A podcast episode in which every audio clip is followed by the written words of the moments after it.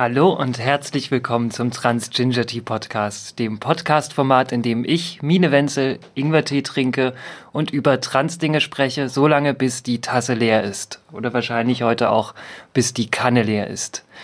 Ich bin heute hier im Flintchen in Hildesheim. Das ist ein äh, Café-Format, nenne ich es jetzt mal, in dem einmal im Monat Flint-Personen einen Raum bekommen, sich zu treffen, sich zu vernetzen, sich zu unterhalten. Für diejenigen, die das äh, Akronym Flint noch nicht kennen, es steht für Female, Lesbian, Intersex, Non-Binary, Trans People. Sprich, es ist der Versuch, ein Akronym zu finden für all diejenigen, die primär von patriarchaler Gewalt betroffen sind, äh, um quasi da weg von diesem pseudo-inklusiven Frauensternchen hin zu einem tatsächlich alle dabei äh, betroffenen Identitäten und Labels äh, zu fassenden Akronym zu finden. Und äh, dieses Flintchen findet einmal im Monat in Hildesheim statt. Und das ist ein für mich sehr liebgewonnener, großartiger Raum, in dem ich mich sehr gerne aufhalte, in dem ich sehr gerne die Konversation suche und mich vernetze und die Angebote, die es gibt, wahrnehme. Und da das hier heute die zehnte Episode des Transginger Tea Podcasts ist und die letzte Episode des Jahres 2019, nicht erschrecken, nicht die letzte Episode, nur die letzte Episode des Jahres 2019, dachte ich mir, äh, das kann Mensch ja auch mal auskosten und daraus eine besondere Episode machen. Außerdem wurde ich von lieben Menschen angesprochen, ob ich nicht mal mit dem Podcast irgendwas hier im Flintchen machen wollen würde und deswegen ist das jetzt die Gelegenheit. Ich bin hier mit meinem Aufnahmezeug und noch ein bisschen mehr im Flintchen. Vor mir sitzen ganz viele Leute, die können jetzt mal einen Mucks von sich geben. äh, und sie sind hier und können mich nicht nur hören, wie es sonst bei dem Podcast auch immer ist. Sie können mich sehen, sie können äh, mich riechen. Das habe ich mir vorher ausgedacht mit dem Deo. Aber es ist auch notwendig. Sie könnten mich sogar schmecken, wenn Sie das wollten, aber ich weiß nicht, ob ich das möchte. Und Sie können in dem Podcast selbst auch mitmachen. Äh, und mitmachen, deswegen war, äh, solltest du mir einmal kurz das Mikrofon reichen, äh, um euch das einmal kurz vorzumachen. Hier vorne gibt es ein Mikrofon, das ist quasi das Publikumsmikrofon, um quasi zu einer Diskussion, whatever, Fragen stellen, äh, blöde Bemerkungen reinwerfen, mich aus dem Konzept bringen oder was auch immer. Dafür ist dieses Mikrofon da. Äh, wie ihr hört, äh, ich spreche in dieses Mikrofon, ohne dass meine Stimme verstärkt wird, weil ihr mich in diesem Raum, glaube ich, ganz gut hören könnt. Wenn nicht, dann sagt mir das bitte oder werft mir Papierkügelchen an den Kopf oder so. Ähm, aber das ist tatsächlich, diese Mikrofone sind nur für die Aufnahme und deswegen auch dieses zweite Mikrofon. Ich kann euch vermutlich auch sehr gut verstehen, wenn ihr mir eine Frage stellt, aber dieses Mikrofon ist dafür wichtig, dass diese Frage dann in der Aufnahme gut zu hören ist. Dieses Mikrofon liegt da vorne und ist quasi zum äh, äh, Nehmen und äh, Benutzen da. Ein Hinweis für euch, äh, wenn ihr dieses Mikrofon nehmt und reinsprechen wollt, um mir eine Frage zu stellen, das ist die Haltung, also quasi dieses Mikrofon hat so eine äh, leichte Richtnierencharakteristik, dass es nach vorne äh, quasi äh, aufnimmt, was gesprochen wird. Deswegen ist das hier die Haltung, um da reinzusprechen, äh, damit ihr auch gut hörbar seid. So, das wollte ich nur kurz demonstrieren. Und das Kabel ist nicht unglaublich lang, das heißt so eine Bewegung nach vorne, ein tänzerisches Schweben über Stühle und Couches äh, oder ein kollektives äh, stille Post spielen oder sowas, äh, seid kreativ. Für diejenigen, die den Transginger Tea Podcast noch nicht kennen, äh, gibt es davon welche? Ja, ein paar. Großartig. Also, wie ihr vielleicht mitgekriegt habt, ich bin Mine, ich bin trans äh, und das hier ist ein Podcast. und äh, ich hatte schon länger die Idee, einen Podcast äh, mit meinen Trans-Erfahrungen. Ihr könnt noch dazukommen. Ihr wollt nicht? Na, wir haben keine Zeit, aber wir haben Mandarine und, Ke und, und Kekse, wenn ihr wollt. Es gibt Mandarine und Kekse. also wenn ihr wollt, können wir sie hier lassen. Genau, sonst stellen wir eine Packung da und eine Stelle hier. Ja, cool. Ja. Danke. Also ich hatte äh, schon eine geraume Weile äh, die Idee, einen Podcast zu machen und wurde auch von bestimmten Menschen dazu ermutigt, mal einen Podcast zu machen, so ein Format, das einerseits mir so ein bisschen hilft, Erfahrungen so zu sammeln und zu kartografieren äh, und was vielleicht auch anderen hilft, äh, als eine Art äh, Tagebuch, Wegweise, Erfahrungsberichte, Sammlungsdings zum Zurechtkommen mit transitionsbezogenen Erfahrungen, bla. Und äh, aus dieser Idee kam, dann irgendwann mal dann tatsächlich auch so dieser Entschluss, also so eine Idee ist ja nicht gleich ein Entschluss, aus dieser Idee wurde dann irgendwann mal auch ein Entschluss, da tatsächlich dann auch einen Podcast draus zu machen. Und in der Zeit, in der der Entschluss äh, fiel oder in der ich den Entschluss gefasst hatte, war ich gerade krank und meine Lieblingsmedizin, äh, wenn ich krank bin, äh, ist Ingwertee, also zumindest bei Erkältungskrankheiten, ist Ingwertee tatsächlich wahnsinnig praktisch. Und dann war ich in so einem Modus von, I'm trans and I'm drinking ginger tea. Is it then trans ginger tea or, oder does it make me trans ginger? Habe ich mir so ein, mir selbst ein Meme ausgedacht, um mich selbst zu belustigen. Und daraus ist der Titel des Podcasts entstanden, der Trans Ginger Tea Podcast. Und normalerweise ist es so, dass ich zu Hause in meinem heimischen Studio sitze, meistens. Es gab jetzt auch schon äh, ein paar Mal Situationen, in denen ich außerhalb meines heimischen Studios saß wie, wie gesagt, normalerweise ist das Format so, dass ich zu Hause im heimischen Studio sitze und Ingwertee trinke und so lange über ein Thema spreche, bis die Tasse leer ist. Und ja, auch wenn ich zwei Stunden spreche, ist die Tasse damit unter auch manchmal auch zwei Stunden lang voll. Denn am Ende ist der Ingwertee dann manchmal auch kalt.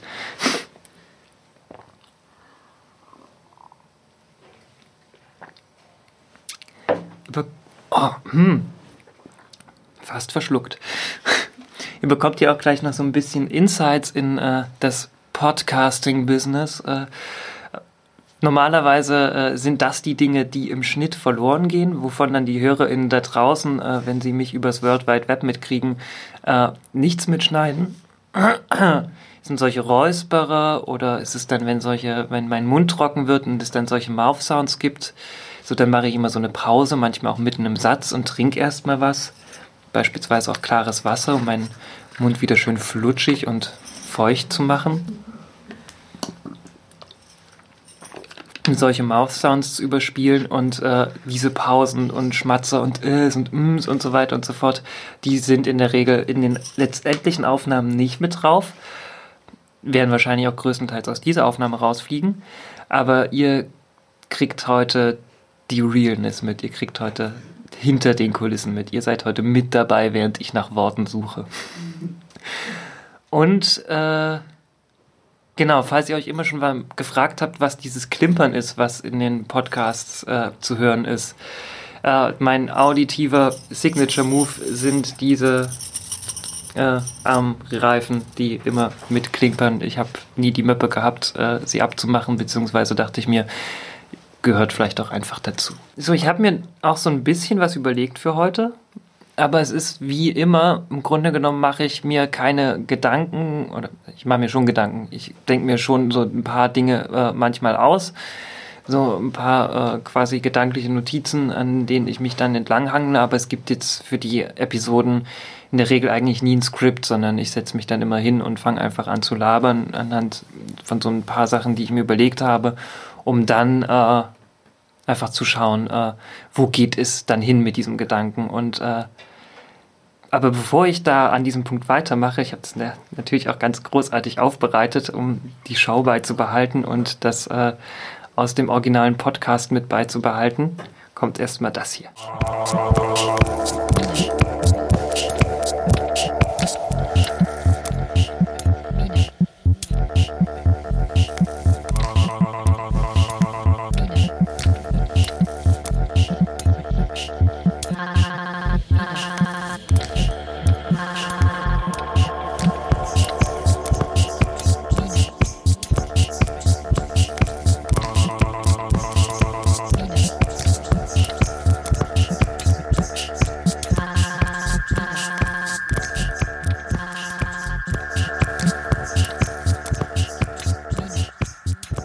Dieser Jingle zwischen äh, Intro und Hauptpart und Outro äh, und Hauptpart, äh, das ist ein Musikstück von mir selbst, äh, das heißt äh, Euphorie. Äh, Ja, das heißt Euphorie. Das ist ein Musikstück, das besteht zu 100% aus Samples, die ich aus meinem eigenen Körper und meiner Stimme gemacht habe, in der es tatsächlich auch um die schönen Seiten des Transseins geht. Deswegen passt es auch ganz gut. Und ich sagte auch die ganze Zeit meinen Namen, deswegen ist es auch so ein bisschen selbstreferenziell und es passt so rein, deswegen mache ich das äh, da immer. Und bevor ich da äh, mir Gedanken mache und nach der dauerhaften lizenziellen Nutzung einer anderen Musik nachfrage, dachte ich mir so, ich bin selbst Musikerin, warum nehme ich nicht meine eigene Musik? So, einfach nur für diejenigen, die das Stück noch nicht kennen. Genau, worum geht es heute? Das Intro ist gelaufen, das heißt, jetzt gibt es, gab es genug einleitenden Text. Worum geht es heute? Wir befinden uns in der Mitte des äh, Dezembermonats. Das ist lateinisch für den 12. Äh, Duodecim ist, nee, das ist lateinisch für den 10. Wow, wir werden voll verarscht. es kommt davon, wenn irgendwann mal ein Mensch sich einen lateinischen Kalender ausgedacht hat und er dann durchs Christentum modifiziert wurde. Verrückt. Ich habe gut abgelenkt, ne?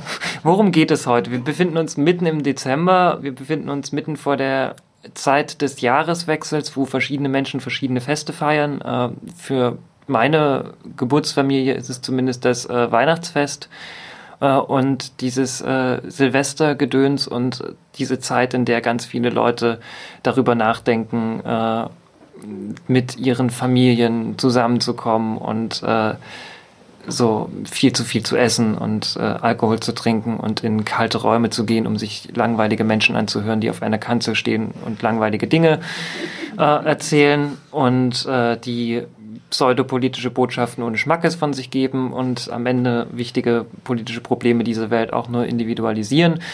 Äh, ja, ich rede von der Weihnachtspredigt. ähm, und diese Zeit ist natürlich für manche Personen nicht unbedingt die einfachste. Ähm, vor allem aus dem Aspekt heraus, dass gerade wenn äh, sich Menschen in einem Zeitalter ihres Lebens befinden, in dem sie nicht mehr mit ihren äh, Eltern oder ihren Geburtsfamilien zusammenwohnen, dann eben wieder zu ihren Geburtsfamilien für diese Zeit zurückkommen und in dieser Zeit halt mit ihren Familien und auch den vergrößerten Familien irgendwie auf engstem Raum über eine relativ anstrengende Zeit sehr, sehr eng zusammenhocken und alle so tun müssen, als ob jetzt Friede, Freude, Eierkuchen ist.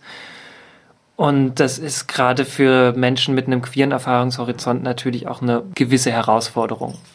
Das habe ich mir so für heute so ein bisschen als Aufhänger genommen, um darüber so ein bisschen zu sprechen. Also es ist für mich selbst auch ein durchaus empfindliches Thema, weil ich mich selbst jetzt äh, jetzt muss ich kurz rechnen, äh, letztes Jahr im März bin ich aus dem Schrank gekommen. Das heißt, äh, vor zwei Jahren Weihnachten äh, hatte ich den Moment, äh, als ich mich dann mal äh, bei diesem Familienirrsinn zurückgezogen habe und Gedanken gesammelt habe und die ersten Gedanken in mir aufkeimten, bin ich eventuell trans, ohne dass ich es damals so richtig in Worte fassen konnte. Kommt noch mit dazu, nicht schüchtern sein. Ihr habt das Intro verpasst. Genau, vor zwei Jahren Weihnachten hatte ich so diesen, diesen Moment, als ich dann äh, mich äh, aus diesem Familientrubel zurückgezogen habe und äh, mir Gedanken gemacht habe und die ersten Gedanken aufgekeimt habe, äh, sind, beziehungsweise ich mir zum ersten Mal die Frage gestellt habe, äh, bin ich trans, äh, ohne das damals so richtig in Worte fassen zu können. Und äh, seitdem ist bei mir relativ viel passiert, das meiste e-, aber eben außerhalb dieses ostthüringischen äh, Nestes, außerhalb dieser ostthüringischen Familienidylle. Äh, das ist natürlich einerseits so eine Sache, ich bin 26, das heißt, ich bin jetzt an dem Punkt, ich bin äh, mit dem Studium fertig, ich habe meinen Lebensmittelpunkt äh, in Hildesheim bzw. Südniedersachsen, ich habe eine Arbeit in Hannover, ich habe meinen Freundinnenkreis, meine Netzwerke äh, hier äh, und anderswo in der Welt und ich bin äh, aktiv. Ich habe äh, viel zu tun, auch was so, so äh, einfach alternative arbeitsmäßige oder Lohnarbeitsentwürfe sind, die sich im halb im aktivistischen, halb im musikalischen Kontext bewegen. Also das sind einfach Dinge, die sich außerhalb der Erfahrungs, äh, des Erfahrungshorizonts meiner Eltern bewegen. So, das sind natürlich einmal so Sachen, die da natürlich eine gewisse Rolle mitspielen. Das ist in der Aufnahme. das sind einfach so, so gewisse Dinge, die äh, eine Rolle spielen, an denen Mensch äh, einfach merkt, so klar, meine Erfahrungen gleichen sich nicht mit den Erfahrungen meiner Eltern ab oder mit den Erfahrungen meiner Geschwister oder mit den Erfahrungen meiner Familie im größeren Zusammenhang. Und gleichzeitig äh, ist das, sind das jetzt aber keine, keine spezifischen Punkte, die sich jetzt äh, aus einem queeren Erfahrungshorizont mit anderen Erfahrungshorizonten irgendwie so großartig unterscheiden. Ich glaube, das kennt jede Person ab einem gewissen Abschnitt ihres Lebens, dass es einfach so eine so ein Moment der Distanz zwischen Geburtsfamilie, gerade zwischen Eltern und äh, sich selbst äh, einfach ergibt. So, klar. Aber das spielt natürlich auch eine gewisse Rolle, dass äh, einfach Familie in den ersten 10 bis 20 Jahren des Lebens anders funktioniert als danach. Und dann natürlich äh, Familie natürlich auch so zu, eine, zu, so einem Testfeld der, der eigenen Emanzipation wird. Denn äh, in unseren eigenen Lebensmittelpunkten schaffen wir es dann mittlerweile irgendwie uns zu emanzipieren und unsere Leben zu leben, während es dann beispielsweise in Familie dann plötzlich wieder nicht mehr funktioniert. Also gerade dann Eltern, für die du irgendwie immer noch das Kind bist oder für die du das Kind wahrscheinlich auch weiterhin bleiben wirst und dann äh, solche Punkte und Schritte, die du in deinem Leben gemacht hast, vielleicht auch nicht so ersichtlich sind oder es schwerfällt, diese Anerkennung dann auch tatsächlich zu äußern, was es dir dann wiederum schwer macht, die eigenen äh, Fortschritte, die du bereits geleistet hast, äh, auch gewürdigt zu sehen. Die Schwierigkeit ist an dem Punkt, äh, an dem zumindest in meinem Erfahrungshorizont Queerness mit reinspielt. Äh, das ist so ein ganzes Bündel an Erfahrungen, äh, die einfach prägend sind. Also ich habe festgestellt, dass ich in den letzten, jetzt mal grob zusammengefasst, zwei Jahren angefangen habe, Welt komplett nochmal anders zu sehen. Also mich selbst in Welt nochmal anders zu sehen, aber auch Dinge, die um mich herum äh, passieren, nochmal komplett mit anderen Augen zu betrachten. So, da geht es einerseits ganz, ganz stark um mein Selbstbild. Ich habe mich mit der Art und Weise, wie ich dachte, wer ich bin, natürlich immens auseinandergesetzt und mir da einen eigenen Zugang zu geschaffen, äh, und das spielt natürlich auch mit zu wissen, ich weiß sehr gut und kann sehr gut für mich erklären, wer ich bin und kann auch sehr gut für mich in Worte fassen, wie äh, queere Geschlechtlichkeit für mich eine Rolle spielt und kann auch sehr gut in Worte fassen, wie äh, Weiblichkeit, aber auf eine non-binäre Art und Weise für mich eben die Art und Weise ist, wie ich mich am ehesten beschreiben und wahrnehmen würde. Und das ergibt wahnsinnig viel Sinn, in meinem Kopf und das ergibt wahnsinnig viel Sinn, wenn ich das beispielsweise äh, anderen Menschen erzähle, die nicht meine Geburtsfamilie sind. Aber da kommt beispielsweise auch dieser Punkt, meinen Eltern gegenüber habe ich mich nicht nochmal extra als non-binary geoutet. Die wissen, dass ich trans bin und haben wahrscheinlich ein relativ binäres Bild von trans sein. So mein Outing war auch relativ problemfrei und ich hatte da nie Stress. Also Klopf auf Holz, das ist auch nicht alltäglich. Ähm, und das ist tatsächlich auch ein wahnsinnig großes Geschenk, aber ich habe mir nie die Mühe gemacht äh, zu sagen, äh, übrigens Mama, Papa, es gibt noch was anderes als Mann und Frau. Auch weil ich so ein bisschen äh, einfach Konfliktpotenzial vermeiden wollte. Also es ist auch nicht meine Aufgabe, meine Eltern oder meine Familie aufzuklären. Also klar ist es wichtig, wenn ich dieses Verhältnis habe und es mir möglich ist, ohne äh, größere äh, Ausschlüsse innerhalb meiner Familie, äh, ihnen gegenüber natürlich auch ehrlich zu sein und zu sagen, ja, ich bin trans und da, das ist äh, eine Sache, mit der wir umgehen müssen, damit unser Verhältnis halbwegs intakt bleibt. Aber gleichzeitig ist es eben nicht meine Aufgabe, sie darüber hinaus über queere Lebenswelten aufzuklären auf eine Art und Weise, wo ich mich halt auch einfach vulnerabel mache in einer familiären Konstellation. Also wenn Sie Interesse haben an der Art und Weise, wie mein Leben gerade aussieht, haben sie auch die Möglichkeit, selbst die Recherche zu äh, machen. Ich muss auch im Familienkontext auch mir nahestehenden Personen gegenüber nicht kostenlose Bildungsarbeit machen. Ich bin dazu nicht verpflichtet. Ich kann das machen, aber ich muss das nicht machen. Und dann aber eben auch zu merken, äh, darauf kommen Eltern von selbst nicht unbedingt. Wie gesagt, die, das Outing oder die Diskussion über Non-Binary steht bei meinen Eltern beispielsweise einfach auch noch aus. Und wahrscheinlich werde ich es äh, auch in Zukunft immer so handhaben, dass ich wahrscheinlich einfach so im Sprechen über mich es jetzt auch nicht irgendwie verstecke oder jetzt auch nicht anfange, auf mich als Frau zu referieren, weil es für mich wenig Sinn macht und es für mich ein Begriff ist, der sich nicht richtig anfühlt. Aber ich werde nicht forcieren zu sagen, übrigens Mama, Papa, wusstet ihr, dass es noch mehr gibt als Mann und Frau. Also das äh, ist mir dann, glaube ich, auch ein bisschen zu blöd.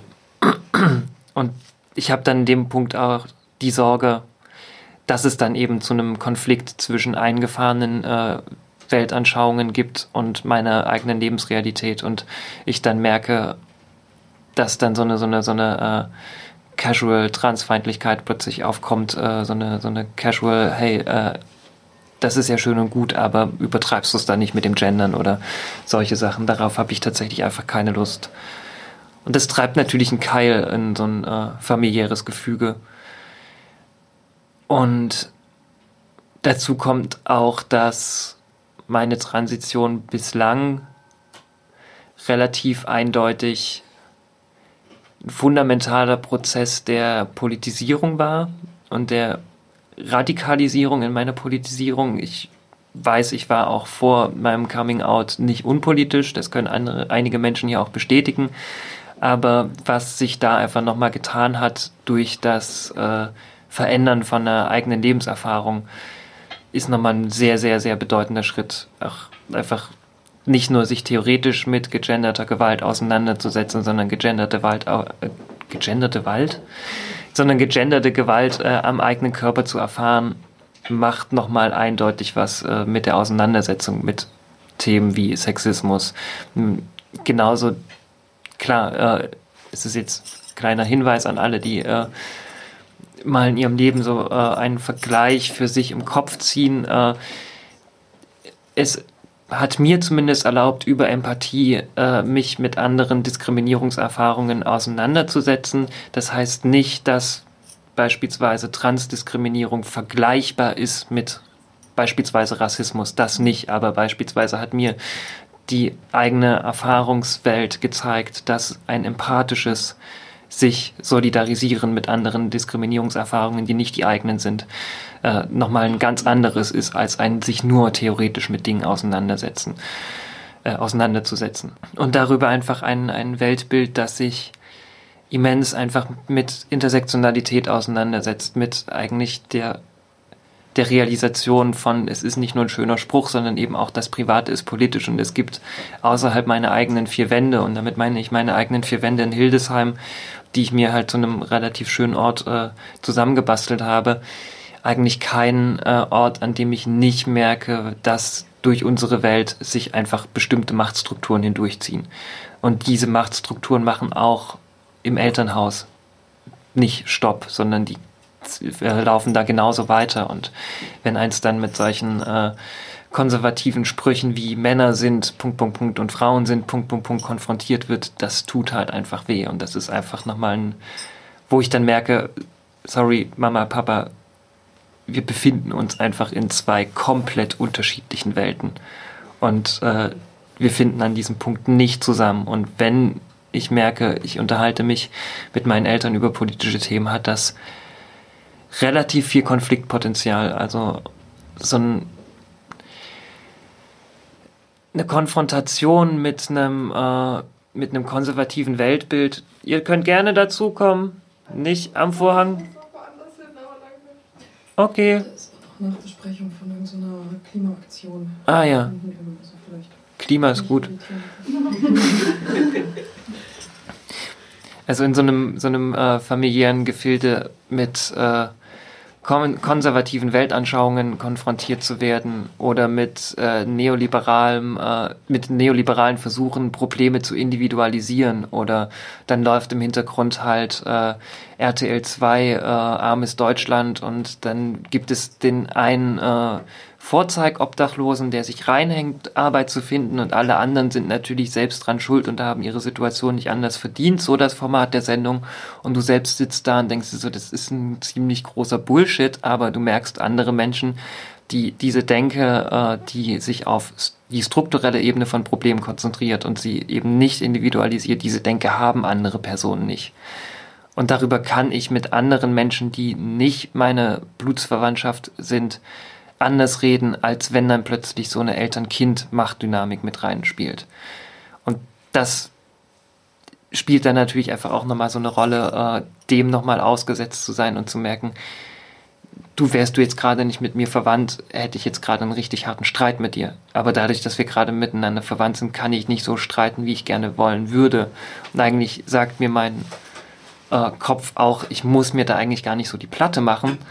Und äh, trotzdem mache ich mir die Platte und nehme aus irgendeinem Grund ein Blatt vor den Mund und äh, oder gebe auf, wo ich an anderen Situationen die Diskussion noch lange nicht aufgegeben hätte.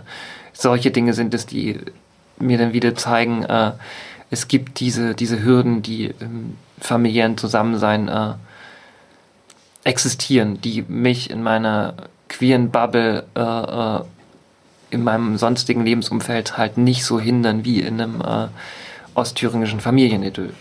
Und ich würde jetzt mal ganz stark behaupten, äh, das ist wahrscheinlich auch eine Erfahrung, die viele kennen. Ähm, zu dem Punkt äh, Non-Binary Coming Out, äh, für diejenigen, die den Podcast schon länger hören, es gibt die Blogseite nonbinary.ch, ein Schweizer Blog. Und die Person, die den Blog macht, äh, hatte ja auch schon mal Kontakt mit mir in einer der ersten Podcast-Episoden äh, und hatte ja auch was zu äh, nicht-binären Coming Out äh, in einer Mail geschrieben. Sie hat jetzt, äh, also diese Person hat jetzt ihren Blog nochmal äh, geupdatet und hat da jetzt auch ein bisschen äh, mehr zu nicht-binärem Coming Out, gerade auch im Verwandtschaftskontext, im Elternkontext geschrieben. Äh, das ist ein relativ interessanter Beitrag. Also wenn ihr es entweder versucht euch zu merken oder in die letztendlich hochgeladene Podcast-Episode reinschaut. Ich werde das da auf jeden Fall nochmal verlinken. Aber nonbinary.ch ist sowieso äh, schon immer in den äh, Infoboxen meiner Podcast-Episoden mit verlinkt. Also schaut da auch einfach gerne nochmal rein. Gerade wenn ihr selbst äh, an diesem Punkt seid, äh, euch mit Non-Binary in der Familie auseinanderzusetzen. Äh, vielleicht nicht der verkehrteste Blog-Eintrag, vielleicht doch gar nicht so unhilfreich. Ja, Werbeblock. Jetzt kommt dieser Moment, in dem ich nochmal kurz überlege, von dem ihr normalerweise auch nichts hört, weil ich das dann rausschneide. Ja. Ähm, genau, also so im Grunde genommen habe ich so meine, äh, meine, meine Bedenken, wenn es jetzt auf diese Feiertage zugeht, äh, ja, tatsächlich einfach, wie überlebe ich es halbwegs äh, mit Familie zusammengepfercht, irgendwie diese, diese, diese Feiertage zu verbringen. Und natürlich gibt es wesentlich andere Situationen, in denen halt doch tatsächlich einfach äh, Eltern nicht akzeptieren, dass du queer bist, indem du vielleicht auch gar kein Weihnachten mit deinen Eltern verbringst, weil sie dich schon verstoßen haben. Also es ist nicht unüblich und äh, nach wie vor auch einfach noch ein Problem, dass queere Menschen von ihren Familien äh, aus dem Kreis der Familie verstoßen werden. Beziehungsweise manche vielleicht auch für so einen Anlass wie die Feiertage auch wieder in den Schrank zurückgehen. Und äh, für diejenigen, die nicht auf so einem hohen Niveau wie ich jammern, sondern halt tatsächliche Probleme ins Gesicht schauen, äh, tatsächlich ein ins Gesicht schauen äh, und wissen, welchen härteren Verletzungen äh, sie über die Feiertage äh, ihnen über die Feiertage begegnen werden oder die wissen, ich würde gerne die Feiertage mit meinen Familienmitgliedern, mit meiner Geburtsfamilie verbringen. Den wünsche ich an der Stelle auf jeden Fall sehr, sehr viel Kraft und sehr, sehr viel Durchhaltevermögen. Und gleichzeitig gibt es mitunter solche Angebote, solche Möglichkeiten wie queere Gruppenchats, wie äh, Online-Gruppen, selbst wenn ihr allein seid, könnt ihr euch da mit Sicherheit auch miteinander connecten und da auch eine Verbindung aufbauen. Also die Facebook-Gruppen gibt es äh, auf jeden Fall und vielleicht gibt es auch die ein oder andere Telegram-Gruppe, in der ihr bereits drin seid, äh, macht die für euch nutzbar. Und genauso, ich weiß, also ich kann, ich weiß jetzt nicht, wie viel ich an der Stelle schon versprechen kann, aber es gibt meine Mailadresse und ich werde auch auf jeden Fall mitunter an einem oder zwei der Abende um die Feiertage selbst, welche das auch immer für euch jetzt sind, versuchen online zu sein und äh, wenn es mir möglich ist, äh, auch gerne auf eure Mails zu antworten. Also auch das möchte ich ganz gerne äh, zur Verfügung stellen, äh, um zu wissen, auch wenn es äh, über eine Distanz funktioniert, können wir trotzdem einander mit geteilten Erfahrungen irgendwie zumindest den Rücken stärken und füreinander da sein und uns gegenseitig zeigen, dass wir, auch wenn wir uns in unseren Familien manchmal allein fühlen, wir trotzdem nicht alleine sind. Und habt eure Telefone dabei, ruft vielleicht auch einfach eine, eine liebe Person an, äh, wenn ihr eine Pause braucht. Und es ist ein harter Schritt, der leichter gesagt ist als getan, aber es ist auch in der Familie vollkommen valide zu sagen, sorry, ich brauche eine Pause, ich verlasse gerade diese Situation, wenn es gerade gar nicht geht. Mensch fühlt sich immer so sehr verpflichtet den eigenen äh, Geburtsfamilienmitgliedern gegenüber, gerade den Eltern gegenüber. Mensch hat immer so schnell so ein Gefühl von einer Schuld aushalten zu müssen den eigenen Eltern gegenüber. Aber das ist dem Selbstschutz nicht sonderlich dienlich. Und äh, vielleicht ist es auch ein gutes Zeichen, sich aus einer Situation zurückzuziehen, damit eben auch das Zeichen zu setzen, es ist für mich gerade nicht aushaltbar und damit eben auch deutlich zu machen, wenn ihr Interesse an einer funktionierenden Beziehung habt, da scheint Gesprächsbedarf zu sein. Das signalisiere ich, indem ich mich auch zurückziehe, weil es ansonsten die Verletzung zu groß wird. Das kann ja beim Gegenüber vielleicht auch wahnsinnig hilfreich sein und so eine Realisation des Ganzen beitragen. Und gleichzeitig, äh, falls ihr straight, cis, endogeschlechtliche Allies seid äh, von queeren Personen, meine Bitte an euch, eure queeren Angehörigen sind nicht dafür da, euch aufzuklären. Macht das selbst. Das ist auch ein Akt der Allyship. Äh, schaut ins Internet, die Quellen sind da, die Quellen stehen zur Verfügung. Natürlich, der erste Artikel, wenn ihr Transgender googelt, ist wahrscheinlich kein guter aber mit ein bisschen äh, mehr als fünf Minuten werdet ihr die Quellen auch finden. Macht euch selbst äh, ran und schaut, dass ihr die Informationen zusammenkriegt. Und wenn ihr eure Angehörigen fragt, wo kriege ich gute Informationen her? Wahrscheinlich, wenn ihr diesen Podcast hört, werdet ihr bereits ein bisschen tiefer in der Materie drin sein. Das ist ein guter Schritt. Genauso ist es natürlich auch vollkommen valide, die Entscheidung zu treffen, die Familie ist für mich ein zu verletzlicher Ort.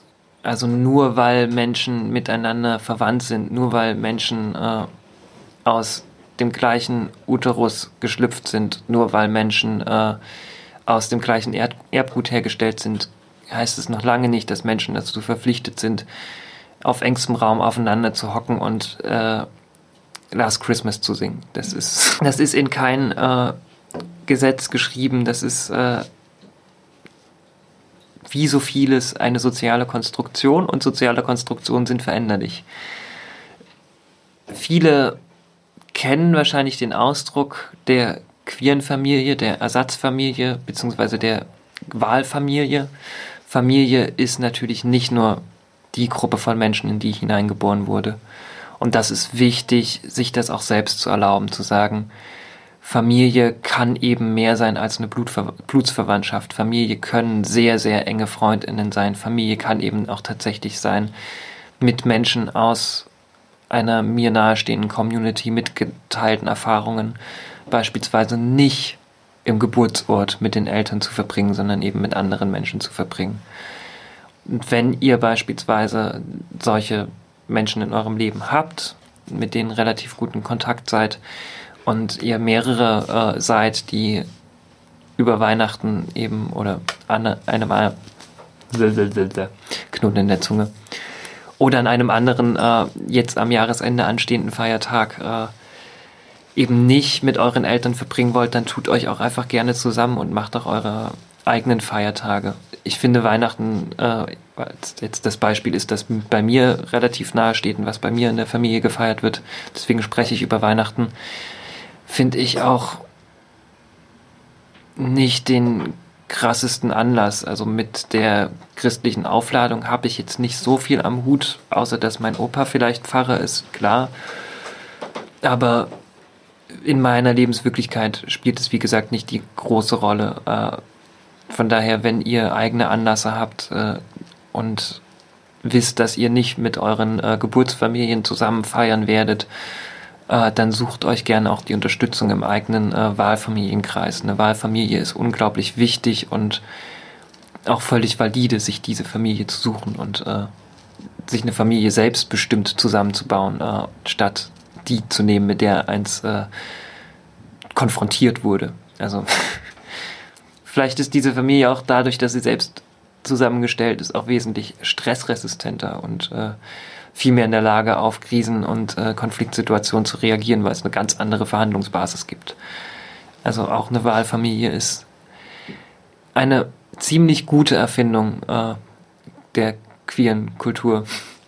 Eine besondere Herausforderung äh, bei queeren Lebensweisen oder bei queeren Erfahrungswelten ist eben, dass wir, ich habe es vorhin auch schon mal kurz angesprochen, selbst im Kreis unserer Geburtsfamilie merken, dass wir vereinzelt sind, dass wir die Isolation verspüren. Also es ist vielleicht äh, vergleichbar mit, mit, mit äh, der Erfahrung beispielsweise als eine Person mit Behinderung in einer ansonsten abled Familie aufzuwachsen und immer zu merken, ich bin die behinderte Person in der Familie.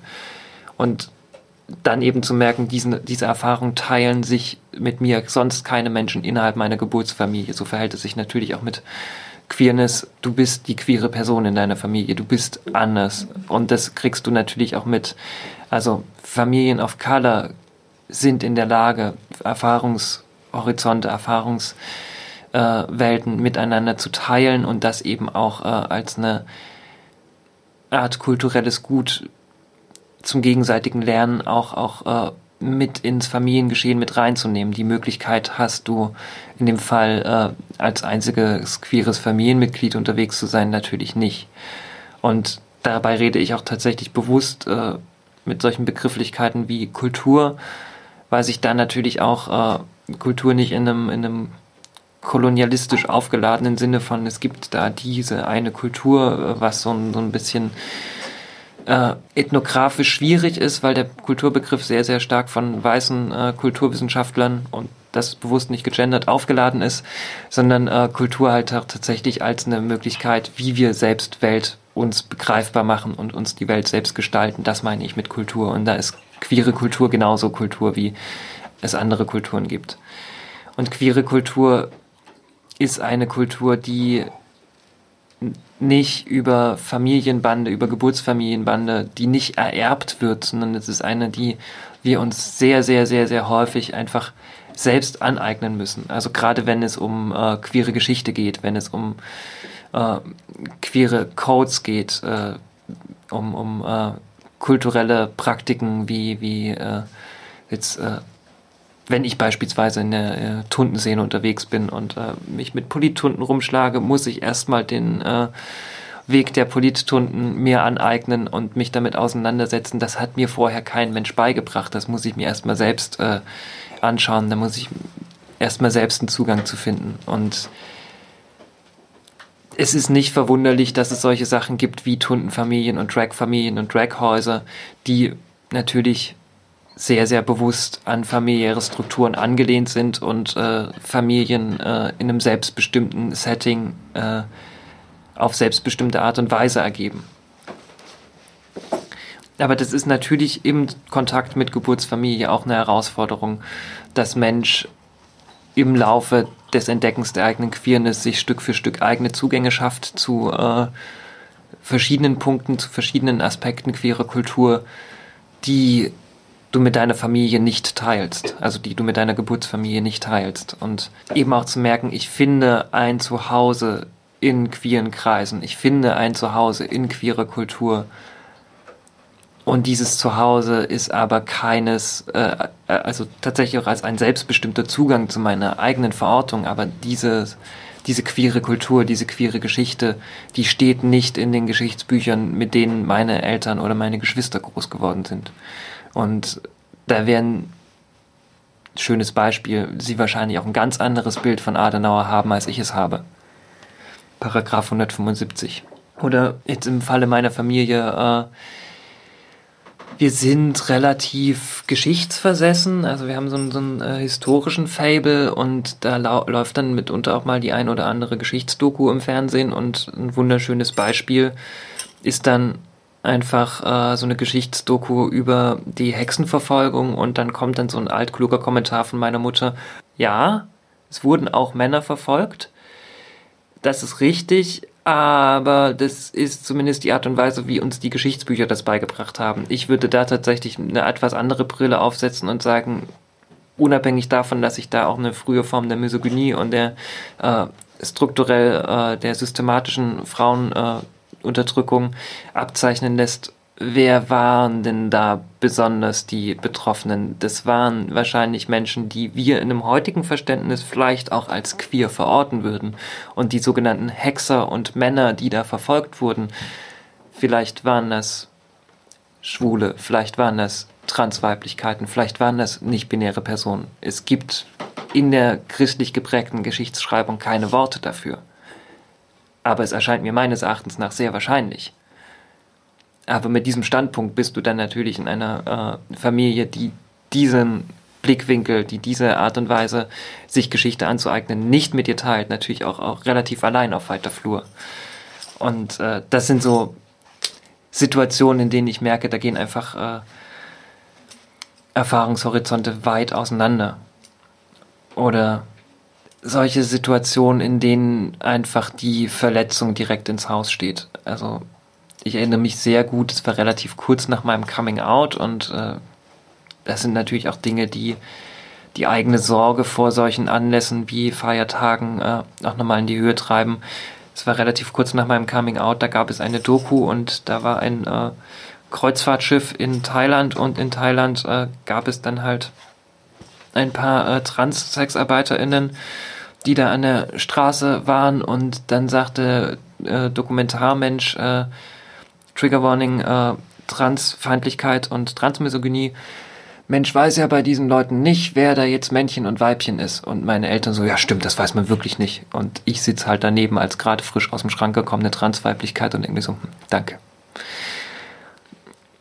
Die Awareness ist da mitunter nicht da. Natürlich ist da keine böse Intention dahinter. Aber eine Awareness ist, selbst wenn ich meine Eltern noch so sehr aufklären würde, eine Sache, die sie sich selbst aneignen müssen. Das ist eine Haltung, die kann ich nicht mit an die Hand geben. Das ist eine Haltung, die Mensch sich selbst erarbeitet.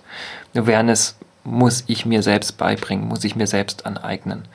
Die kann ich nicht lernen. Ich kann Fakten lernen, ich kann Worte lernen, ich kann lernen, mit meiner Sprache umzugehen, aber also kann ich beigebracht bekommen, aber Awareness muss ich daraus eben selbst entwickeln.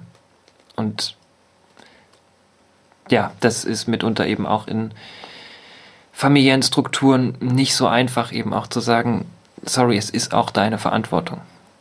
Und auch ehrlich zu sein, ja, das hat mich verletzt und ja, das ist eine Verletzung, die ich in anderen Situationen so nicht hinnehmen würde. Und diese starke Verletzung vielleicht auch deutlich zu machen, ja, auch wenn das hier Familienkreise sind und auch wenn es nicht deine Absicht ist, befindest du dich trotzdem in einer Situation, in der du diskriminierst, und zwar im Sinne des Wortes, indem du dich auf strukturelle Machtprozesse berufst, in denen ich halt einfach die Ausgeschlossene bin, die strukturell Ausgeschlossene. Jetzt rede ich relativ viel. Ihr dürft auch gerne mal dazwischen krätschen. Ne? Also es gibt das Mikrofon. Äh, das ist auch dazu da, um mal Fragen dazwischen zu werfen oder äh, eigene Erfahrungen mit reinzubringen oder so, wenn ihr das möchtet. Ne? Also fühlt euch nicht abgeschreckt durch meinen Redeschwall. Ähm, wenn du die Frage beantworten magst, kennen deine Eltern deinen Podcast? Das ist eine wahnsinnig gute Frage. Also ich habe Ihnen mal erzählt, als ich in Leipzig war und mit einer Person eine Podcastaufnahme gemacht habe, dass es diesen Podcast gibt. Ich weiß, dass meine de facto Schwägerin meinen Podcast kennt. Und meine de facto Schwägerin hat ihn auch schon mal meiner Oma mütterlicherseits empfohlen. Das war ein Moment, in dem mir das Herz stehen geblieben ist. Denn dieser Podcast ist natürlich nicht so kuratiert, dass ich meine Geburtsfamilie im Kopf habe als Zielpublikum, sondern es ist eine Art und Weise, in der ich hier spreche, die eher meinem Alltag entspricht, also meinem Lebensmittelpunkt, meinem äh, Umfeld, in dem ich halt offen über queere Themen spreche, in dem ich nicht teilweise im Schrank bin, beispielsweise mit äh, Non-Binary sein oder mit queeren äh, im Sinne von perversen äh, äh, Themen, äh, im Sinne von politischen Themen. Also es ist im Bereich des Möglichen, dass sie ihn kennen, da bin ich aber auch tatsächlich relativ ehrlich und sage so, es tut mir leid, wenn wir uns im persönlichen Gespräch bei solchen Themen treffen, bin ich mit Sicherheit sehr viel diplomatischer und das möchte ich auch sein. Das ist auch ein Gebot der Fairness und ich möchte hier nie Menschen irgendwie verurteilen. Es ist das Medium, äh, in dem ich aber einfach Erfahrungen teilen möchte. Und äh, kein Mensch, der diesen Podcast hört und sich beispielsweise wiederfindet, soll sich hier angegriffen fühlen, außer vielleicht Jan Feddersen wer die Folge gehört hat, ähm, sondern äh, ich möchte hier tatsächlich einfach äh, eine Möglichkeit des Erfahrungsaustauschs oder des Teilens von Erfahrungen bieten, indem ich nicht unbedingt auf den Ketten habe, wer sich jetzt dadurch angegriffen fühlen könnte. Also es ist möglich, dass sie ihn kennen, aber ich habe jetzt meine Eltern nicht als Zielgruppe im Ohr, äh, ich habe jetzt meine Eltern nicht als Zielgruppe im Kopf, sondern ich bin dann tatsächlich eher an diesem Punkt von, was brauche ich auch tatsächlich als äh, Person, die sich mit ihrem eigenen Transsein auseinandersetzt. Äh, was tut mir gut zu hören? Was äh, sind die Arten und Weisen, in denen äh, eine Ehrlichkeit äh, und ein Sprechen über gemachte Erfahrungen äh, fruchtbar ist? Und da möchte ich mich ungern aus diplomatischen Gründen verstellen. Wenn du das nachvollziehen kannst. Aber es sind tatsächlich auch Gedanken, die ich mir immer mal wieder mache und bei denen ich natürlich auch merke, auch das ist ein Punkt, an dem Erfahrungen einfach auseinanderdriften. Äh, was das Level an politischem Engagement angeht, bin ich einfach an einem anderen Punkt auch der Notwendigkeit und des Empfindens von der Notwendigkeit als andere Menschen in meiner Familie. Also neben einem Ja, wählen gehen ist Pflicht und äh, gehört zur Demokratie, zu einem, äh, äh, zwischen einem Wählen gehen ist Pflicht in einer Demokratie und gehört zu den eigenen Rechten, zu einem Sorry, es ist auch eine Sache nicht nur meines Überlebens, sondern auch der Solidarität derer, die eben keine Stimme haben und einen Einsatz brauchen von denjenigen, die eine Stimme haben und sich laut machen können. Äh, aufgrund einer intersektionalen Solidarität äh, eben auch daran zu denken, dass es nicht nur diejenigen gibt, die privilegiert mit einem Uni-Abschluss sagen können, ich bin trans und bin deswegen diskriminiert, sondern die halt sagen können, sorry, aber ich bin arm, ich lebe auf der Straße, meine Eltern haben mich verstoßen, ich mache Sexarbeit und ich bin queer und ich bin behindert. Für diejenigen eben auch da zu sein und sich darüber auch Gedanken zu machen. Das ist natürlich auch nochmal, sind noch, auch nochmal zwei unterschiedliche Paar Schuhe, in denen ich halt auch einfach merke, für mich ist Politik wahrscheinlich auch nochmal was fundamental anderes, als es äh, für andere Menschen in meiner Familie mit einem anderen Erfahrungskontext ist. Ich hole zu wenig Luft.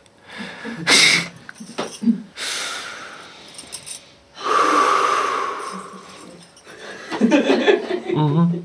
Genau, und jetzt schlage ich den Bogen, an dem es selbstreferenziell wird,